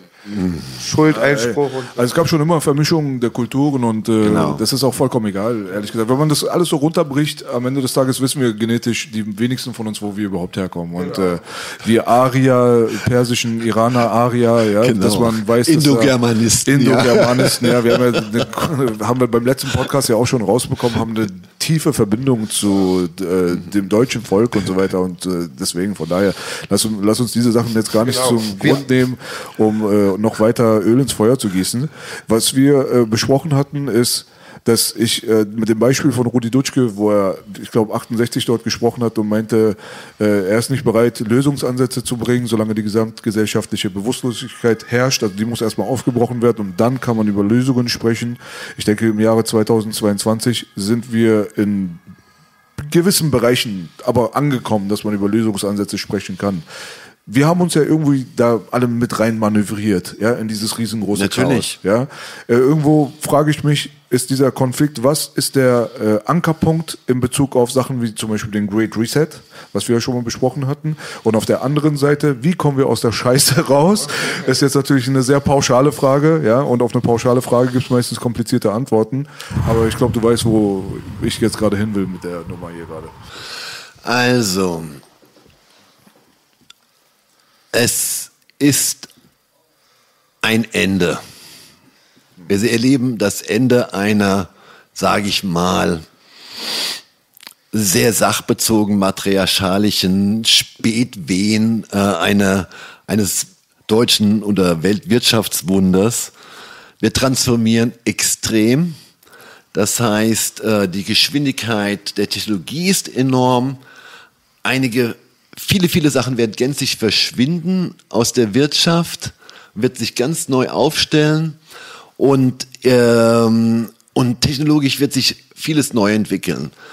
Und in diesem, in diesem, diesem, dieser, diese Zeit wird rabiater und schneller. Und was sind unsere Wehen? Was sind unsere Wehen? Ein komplett undynamisch, bürgerentferntes Regierungssystem. Das heißt nicht, dass es nicht Staatsdiener gibt, sag mal, lass uns doch mal Bürgerdiener nennen. dass es nicht Bürgerdiener gibt, die mit dem Herzen an der Sache sind, die auch eine echte Überzeugung haben. Aber der, die Apparate der Vergangenheit funktionieren nicht mehr. Die Bilanzen sagen ganz klar Pleite. Das System, was wir kennen, ist pleitiert. Es ist nur eine Frage der Zeit, bis sich das so weit entwickelt, dass es alle erleben. Und man kann es auch nicht kognitiv verzehren. Das heißt, ich kann mir es nicht wegdenken, ich kann es auch nicht verdrängen. Ich muss nur auf meine Stromrechnung schauen und ich muss auf meine Gehaltserhöhung schauen. Und dann habe ich schon die Antwort, wo der Zug hinfährt. Ja? Und wenn unsere Kids, also meine Kids oder alle, die jetzt in dieser Altersstufe sind, 20, 30, meinen oder äh, äh, meinen, sie haben keine Perspektive, dann ist der Zweck auch erreicht. Sie sind passive, nicht mal Teilnehmer, sie sind einfach nur passiv. Und die Lösung ist doch auch glasklar. Ist, wir sind im Zeitalter der Kommunikation. Ich hatte es äh, mal bei Tim Gabel gesagt und ich werde es demnächst auch nochmal sagen. Wenn man die Denkenden, differenziert Denkenden Influencer in Deutschland nimmt, dann erreichen die mehr oder weniger 90 Prozent aller Marktteilnehmer. Das ist Macht. Aber nicht, wenn sie gespalten ist. Nicht, wenn äh, die MeToo-Leute sagen, das sind Nazis. Ja. Oder wir haben uns alle lieb, sagen, das sind Querdenker. Wenn die Antifa noch reinrutscht und die Andersdenkenden massakriert. Wir müssen unsere Gemeinsamkeiten finden, einfach mal verstehen, dass die Systeme, die wir bisher erlebt haben, im Infarkt sind. Oder das schöne griechische Wort Katharsis. Und das erleben wir gerade. Und das ist natürlich der Anfang. Dutschke, wir richten sie ja selber hin. Also Europa schafft sich förmlich ab. Und das wird propagiert durch einen Zeitgeist, durch das Weltwirtschaftsforum, das der Ernst Wolf hat das gut erklärt, muss ich nicht wiederholen, dass es Mächte sind, die natürlich letztlich geht es darum, eine, eine bessere Welt zu schaffen, aber es ist ein faules Spiel, mhm, ja. weil es auf Kosten der individuellen Freiheiten ja. geht der Entwicklungsmöglichkeiten und der Vielfalt der Meinungen. Also es wird vorgegaukelt, ja. dass man eine bessere Natürlich, Welt schaffen will. Natürlich, das, das lässt sich gut verkaufen. Ich bin für Frieden. Ich bin für Umfeld, um, uh, die Umwelt, ich bin für Gleichgerechtigkeit, ich bin für Gleichberechtigung, ich bin für Umverteilung. Das ist doch so schön. Das klingt schon alles super, ne? Das hört sich so toll an. Das kann halt nicht wahr sein. Und noch mehr Staat. Hat ein bisschen auch so mit schlechtes Gewissen zu dem, so bei den Leuten auch. Ja, ich frage mich halt nur bei der Spirale. Äh, Rattenfinger von Hameln. Ja, die, diese Spirale, das ist so, als wenn sich die Historie immer wieder wiederholt, kommt mir so ja. vor. Wenn man sich 1920 anguckt, was dann zur NSDAP und zum äh, Hitler und alles Mögliche geführt hat und so weiter. Armut, Perspektivlosigkeit, äh, Gesundheitsfragen etc. pp okay, gut, wenn wir jetzt aus der Krise uns hinaus manövrieren, können wir das überhaupt? Äh, ist es nicht einfach nur so wie ein temporäres Ding und dann haben wir in 50 Jahren dann schon wieder die nächste Krise, solange nicht das System irgendwie in, an der Quelle aufgebrochen wird und die Wurzel äh, aufgebrochen wird, wird es nicht immer wieder so eine symptomatische Behandlung sein, dass wir in 20, 30, 50 Jahren wieder vor ähnlichen Problemen stehen? Ich finde das Beispiel mal voll gut von meinem Partner Florian. Er sagt bei vielen Sachen, was Industrie angeht, dass man gar nicht auf das Produkt schauen soll, solange an der Quelle das Produkt von einer bestimmten Person rausgegeben wird, kann man auch das Produkt ändern. Wenn aus der Quelle Scheiße kommt, bleibt Scheiße. Also ich bin nicht so unvorstellbar negativ, ähm, was die Entwicklung betrifft. Ich halte es, und ich sitze da an den mathematischen Modellen, ich halte sogar ein einigermaßen vernünftiges Grundeinkommen zur Selbstentfaltung. Das, das, das ist ja, da wird, kotzt ja jeder Konservative.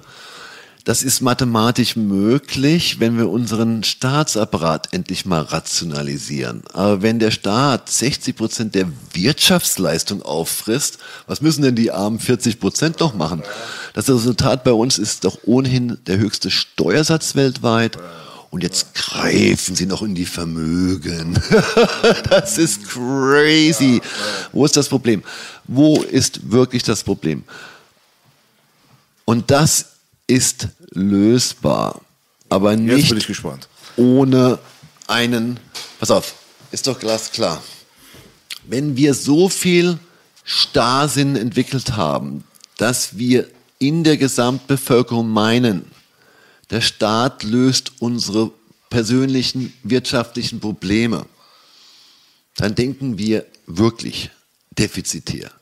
Das ist ungefähr so, als würden wir jetzt hier sitzen und sagen, jetzt macht uns einer reich. Hallo? Hat euch jemand in der Corona-Krise geholfen? Ja, Daimler-Benz schon. Ja, mit Subventionen über E-Autos. Mir auch nicht. Ähnlich mit den Banken auch damals. Ne? Ja, warum retten die die Banken? Was was mit meinem Konto ist überzogen? Hallo? Das heißt, das Umdenken und ob das eintritt, ich glaube, Krisen können sehr Schlechtes bewält, äh, bewirken, aber manchmal auch nach, äh, nach Chaos entsteht manchmal auch Logik. Ja, viele der besten Jahre unserer modernen Gesellschaft kamen tatsächlich nach der großen Depression in den USA. Amerika hatte mal, kann man sich gar nicht vorstellen, mit Abstand das beste Bildungssystem der Welt. Heute sind sie super mittelmäßig. Ja. Sie hatten hohe Werte, sie hatten ganz minimalen, auch die schwarze Bevölkerung in den USA hatte ganz minimale alleinerziehende Eltern, das war sehr intakt. Drogenmissbrauch war sehr übersichtlich. Äh, Abtreibungen, ja gut, auch relativ wenig. Ob man das gut findet oder schlecht, weiß ich nicht, aber Tod ist tot. Und, und, und, und, solche, und, und, und solche Sachen in unserem neuen Zeitgeist. Und lasst uns, niemand erlaubt mir, mich zu spalten. Wieder von den Politikern, ich möchte hier nicht in Bitch-Arien verfallen, sondern Lösungsansätze bringen. Du, wir lassen uns auch nicht spalten äh, durch irgendwelche Kommentare da unten. Nein, nein. Hier ist, bei mir ist jeder willkommen, jeder ist ein Mensch und wenn er was macht, was mir schadet, gibt es eine klare Ansage mhm. und meinen Brüdern und Schwestern schadet auch. Und im Guten, weil es eine Lösung gibt. Fett im System. Dann erklär uns ganz kurz, was in deinem Kopf vor sich geht. Die Leute sind jetzt sehr gespannt darauf, was können sie machen, was sollten wir machen, was denkt Florian? Lösungsansätze, in welche Richtung? Ihr müsst einfach verstehen, dass es 30 Gleichgesinnte gibt, vielleicht nur 50 in Deutschland. Auf die wird gehört. Zusammen sind das eine Stimme. Gespalten sind sie gar nichts. Das heißt, wenn eine kleine Partei, das Konzept hatte ich übrigens entwickelt, ein Drittel weniger Staat und eine 20-prozentige Steigerung der Effizienzen. Ich meine, äh, Borussia Dortmund war pleite, okay. Knapp vor der Zahlungsunfähigkeit. Das, selbst der Müllladen damals konnte gerettet werden. Was ist denn mit unserem Land? Ja. Warum, wenn wir hier nicht gute Inhalte bringen, schaut uns keiner an. Tschüssikowski. Und wenn bei uns Regierungsämter besetzt sind mit Leuten, die Plagiatsproduzenten sind, das, ich übersetze das mal, die einfach ihre Doktorarbeiten faken, ja. Und dann hier, wir sitzen ja hier, ich glaube, die Oberplagiatistin ist eure Bürgermeisterin. Kein persönlicher Angriff, vielleicht ist, es ein, ist sie trotzdem ein super wertvoller, wunderbarer Mensch. Aber wenn du die Nummer, Nummer bringst, wo ich studiert habe, dann bist du eine absolute Persona non grata. Und Herr Gutenberg hatte das auch gemacht vor 15, 20 Jahren, war das nicht akzeptiert. Du flogst hochkant raus. Also, genau, also erstmal muss man mal die, diese Spaltung sofort erkennen als Trennungsvehikel. Schwach machen A der Bevölkerung und vor allem der jungen Bevölkerung. Wenn wir das mal ein bisschen besser verstanden haben, dann können wir uns mit den Inhalten besser beschäftigen. Und letztlich die Agenten oder diejenigen, die das vollziehen, sind die, die gerade, mit denen ich gerade spreche und die gerade zuhören. Weil ich bin nur ein Impulsgeber, ich bin eigentlich nur ein Analyst.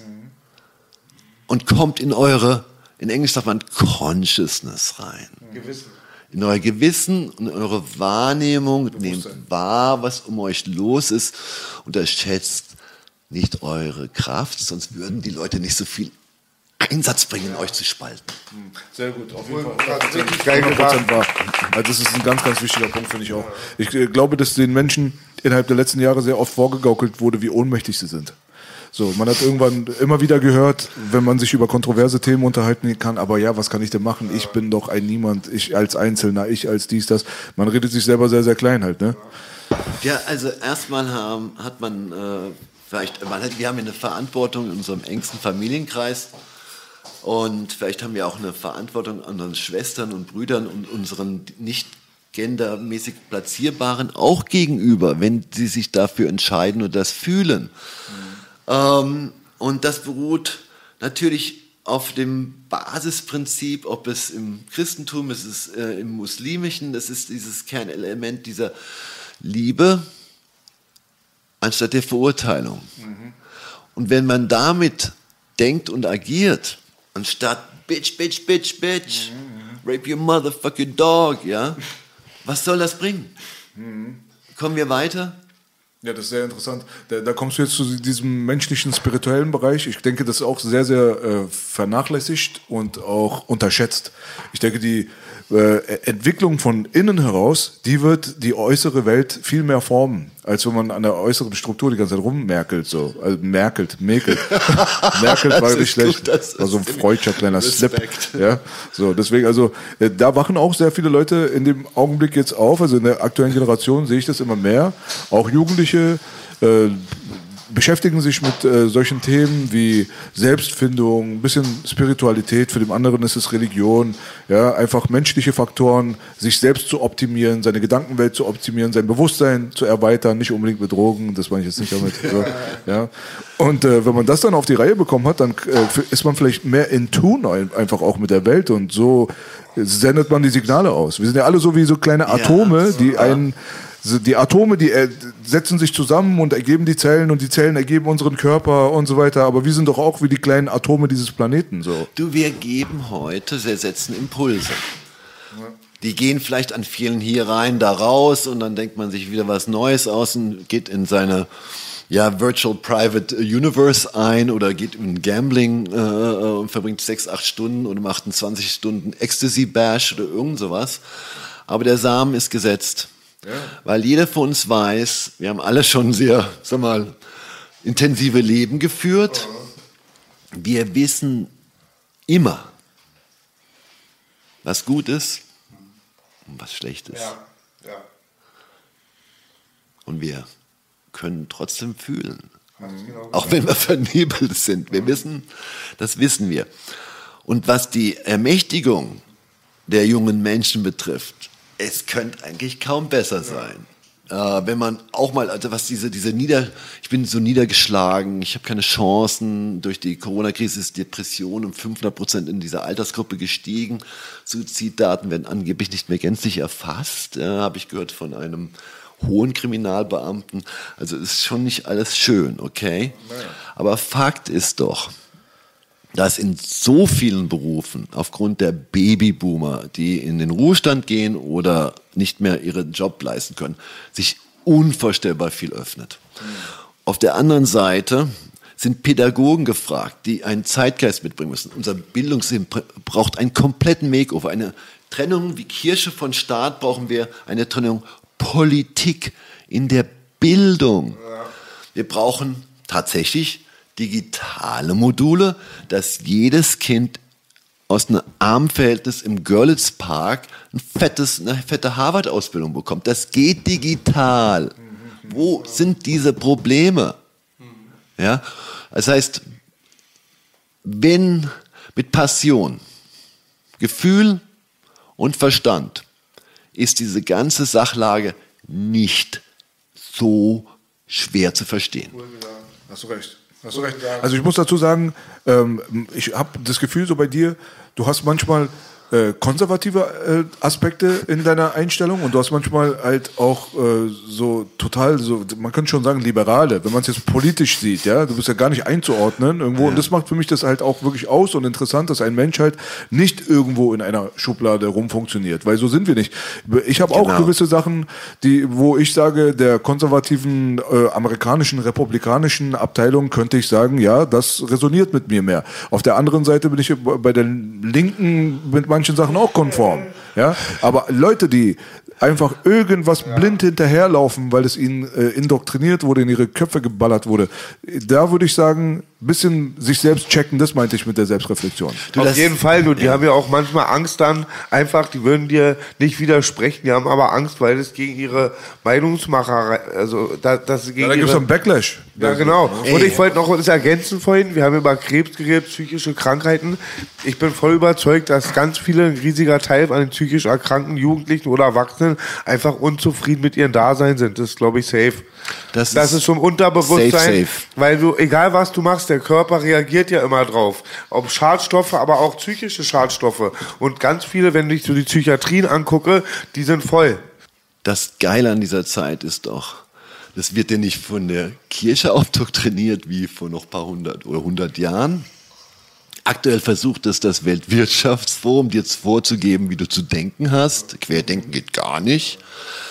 Aber wir haben so eine, äh, jeder Jugendliche oder jeder Jüngere oder denkende Lebende kann sich jetzt ein Wertesystem auch organisieren, was sich richtig anfühlt.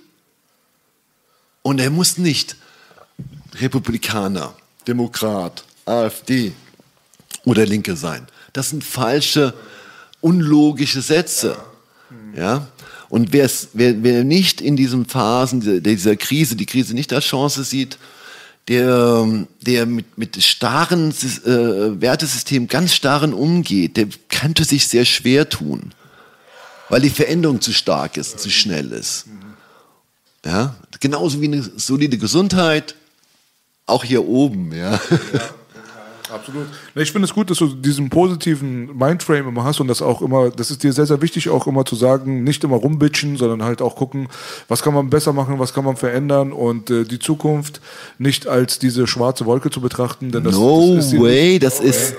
Buddies äh, für unter 35, die noch dazulernen wollen, mhm. ähm, die ihre Passion leben und äh, als Arbeit gestalten wollen. Das ist eigentlich mathematisch, also man sage ich immer, mathematisch-demografisch ziemlich fucking brillante Zeit, weil die Möglichkeiten viel größer werden. Mhm. Ja, aber leider geht nichts daran vorbei. Ich muss, ein, ich muss auch nicht dafür unbedingt studieren, mhm. aber ich muss ein Skillset entwickeln. Ja, ja. Ich will ja? auch noch mal was den Zuschauern mitgeben wenn man sich so neu mit so Sachen beschäftigt, viele Jüngere oder so, hat Belasch damals mir einen voll wichtigen Faktor auch genannt, ab und zu auch mal leichte Kost. Also es bringt nicht den ganzen Abend über irgendwelche Bankverschwörungen und Kriege, ab und zu auch mal He-Man und ein bisschen Eistee pumpen. Ja, genau. Applaus hey, Nein, hey. Wirklich, dass man ja auch mal oder rausgeht im Park oder so. Manche ist es gar nicht so lustig, weil viele vertiefen sich dann. Die werden dann richtig manisch, recherchieren nur noch und dann auch ein bisschen zu viel Sonne macht eine Wüste. Also, vor ungefähr drei Jahrzehnten hat der durchschnittliche deutsche Erwachsene noch 40 Mal am Tag gelacht. Mittlerweile lacht er nur noch 15. Ja, das ist nicht gerade gut. Und Lachen und Spontanität darf bei der Sache auf keinen Fall verloren gehen. Und, und äh, sonst drehst du intellektuelle Schleifen. Und bei diesen Endlosschleifen kommst du auch gar nicht in die Handlung. Ja. Ich habe gehört, es sind fünfmal nur noch. genau. Scheiße. so viel zu positiver Entwicklung. Bestimmt, weil es Musikantenstall abgesetzt haben. Ja, das kann sein. Ne? Florian Silbereisen, wir vermissen dich. Ja, ähm, zum Schluss, was mir nochmal einfällt für, die, für, den fachlichen Bereich, was mich interessieren ja. würde, wo die Reise jetzt hier gerade mit der Welt hin. was hältst du denn jetzt mittlerweile? Wir hatten ganz kurz mal das Gespräch letztes Mal über diese Kryptogeschichten. Ja? Jetzt mittlerweile, man hat NFTs überall und Kryptowährungen und so weiter. Jetzt gibt es ja schon ähm, die, das Gespräch darüber, dass die chinesische Regierung ihre Währung in Zukunft in Ethereum abwickeln will und so weiter. Mhm.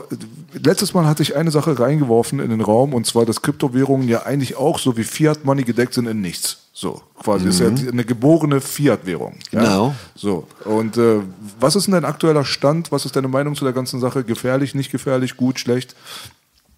Also wir hatten in verschiedenen, äh, ähm, also in unserem Börsenbrief und anders, erstmal sind wir keine Crypto-Basher. Wir haben bei deutlich über 2000 Prozent mit Kryptos verdient.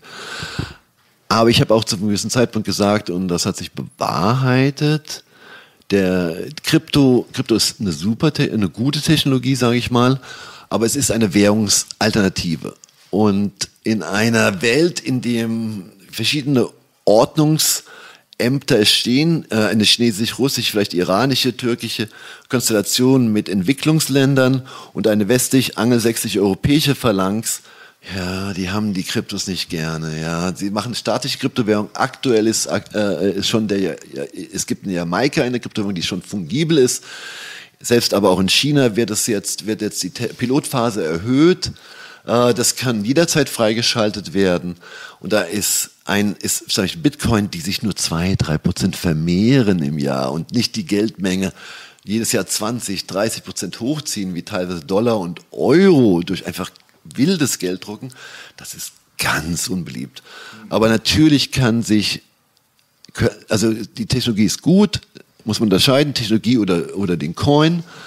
Aber das Chancen-Risikofeld, stimmt noch nicht ganz. Das heißt, nach, nach schweren wirtschaftlichen, gesellschaftlichen, chaotischen Verhältnissen ist da eine Berechtigung. Ich bin ein Krypto-Fan, weil es die Freiheit erweitern kann, aber doch nicht in einer Phase, in der fast jedes große Land an einem eigenen Regierungs-Krypto-Coin arbeitet. Come on, in der 6000-jährigen Geldgeschichte gab es keine Währungsalternativen.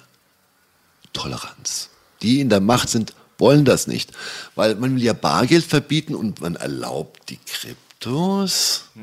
Hm, macht doch nicht so viel Sinn. Außerdem spricht der Kurs Bände. Die gesamte Krypto Kapitalisierung ist von über drei Billionen auf unter eine Billion gefallen und die Korrelation ist sehr hoch zu Nasdaq und es ist halt etwas Fiat-technisch, aber wenigstens ist es nicht so geistesgestört exzessiv wie die normalen Fiat-Währungen. Hm, okay. ja. Würdest du eine, eine Währung gedeckt in materiellem eher bevorzugen wieder? Wäre auch meine Frage, wie es ist, als Laie, wie es ist, in Gold zu investieren oder so. Ich das ist ja eine andere Frage. Ja, ja, das ist aber die Frage ist komischerweise identisch. Äh, die Gedanken mache ich mir natürlich auch. Wir haben ja viele Leute, die mir ständig diese Frage stellen. Auch der Zeitgeist ist, wenn Gold seit über 6000 Jahren Währung ist und seit 1971 nicht mehr gänzlich so in dieser Form gesehen wird, habe ich mir, hab, kann ich mir einige Währungen raussuchen, wo die Regierungen etwas stabiler sind, ob das die norwegische Krone ist oder der Schweizer Franken.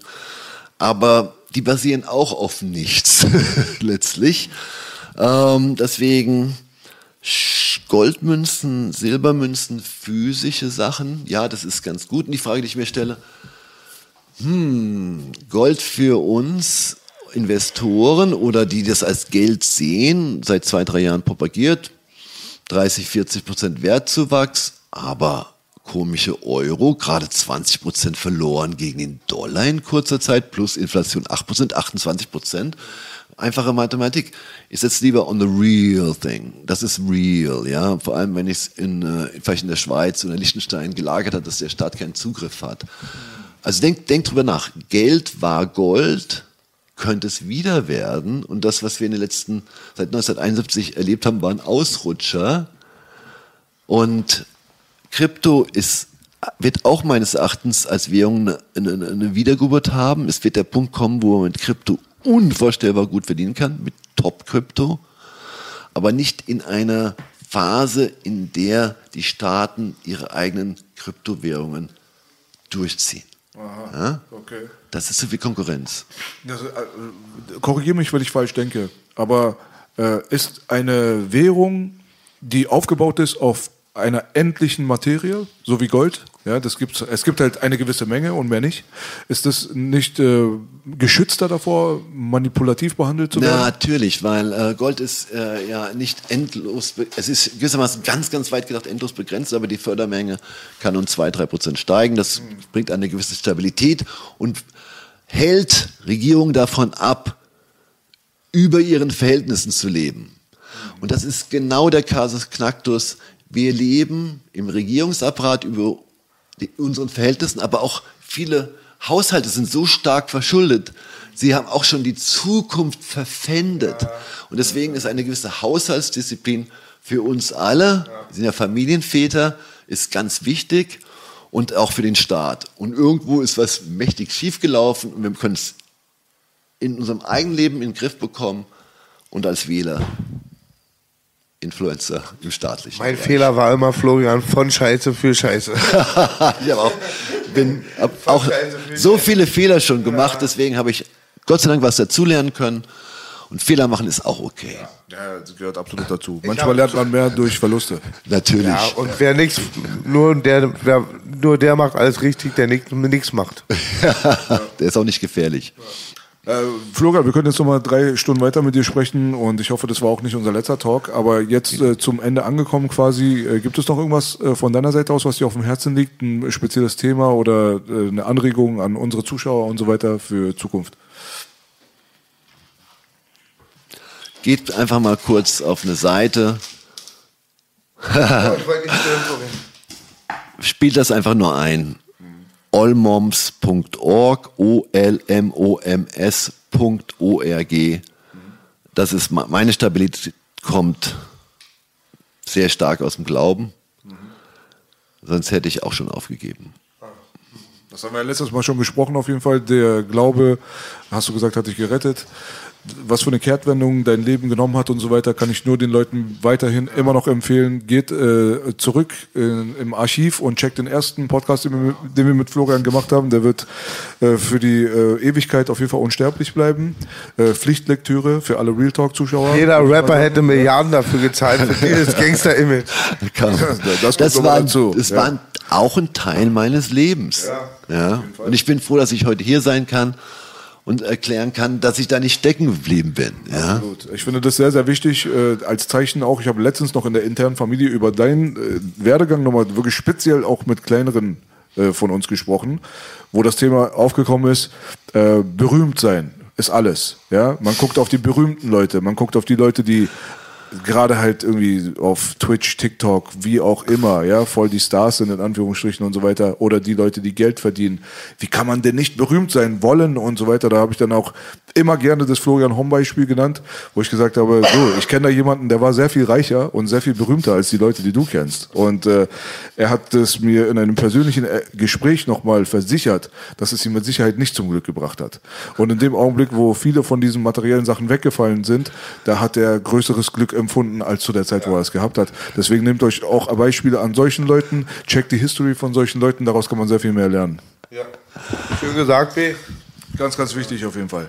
Florian, äh, was hast du gepumpt, bevor wir jetzt hier rausgehen, als du damals Basketball gespielt hast in äh, New York und so weiter? Was war da so die Musik so? We like that basketball. Curtis nee, Blow. nee, nee, nee, nee, ich bin so uralt, das war eher so LL Cool J, ja.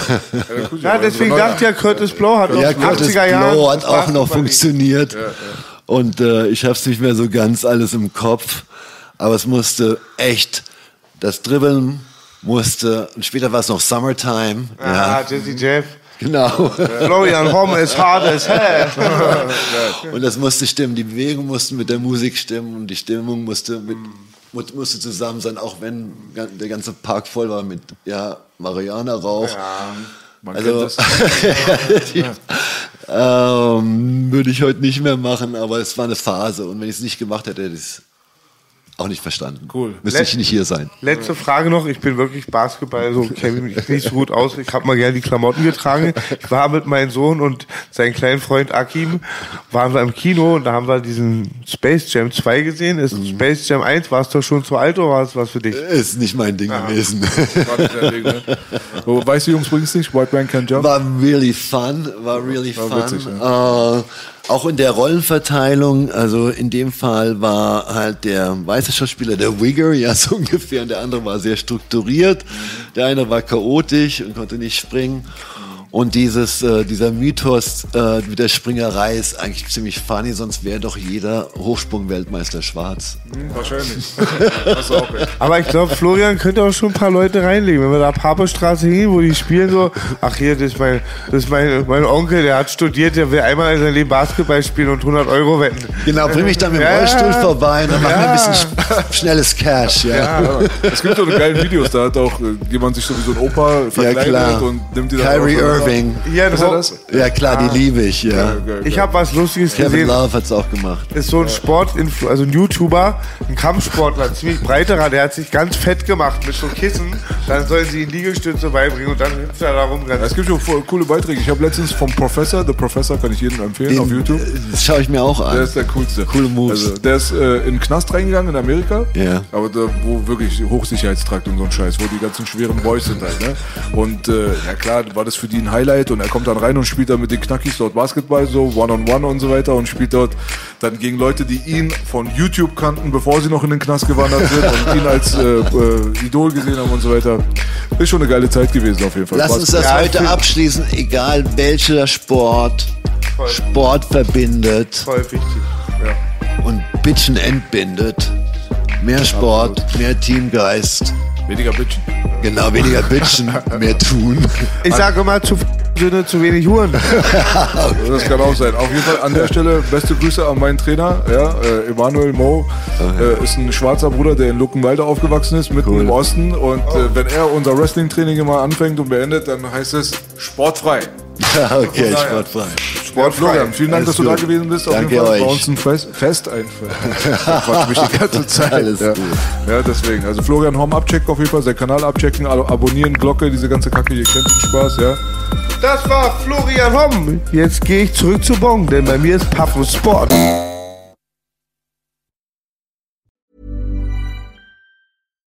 When you make decisions for your company, you look for the no brainers. And if you have a lot of mailing to do, stamps.com is the ultimate no brainer. It streamlines your processes to make your business more efficient, which makes you less busy. Mail checks, invoices, legal documents, and everything you need to keep your business running with stamps.com. Seamlessly connect with every major marketplace and shopping cart. Schedule package pickups and see your cheapest and fastest shipping options from different carriers with rates up to 89% off USPS and UPS rates. And with the stamps.com mobile app, you can take care of mailing and shipping wherever you are. Make the same no-brainer decision as over 1 million other businesses with stamps.com. Sign up with code program for a 4-week trial plus free postage and a free digital scale. No long-term commitments or contracts. That's stamps.com. Code program.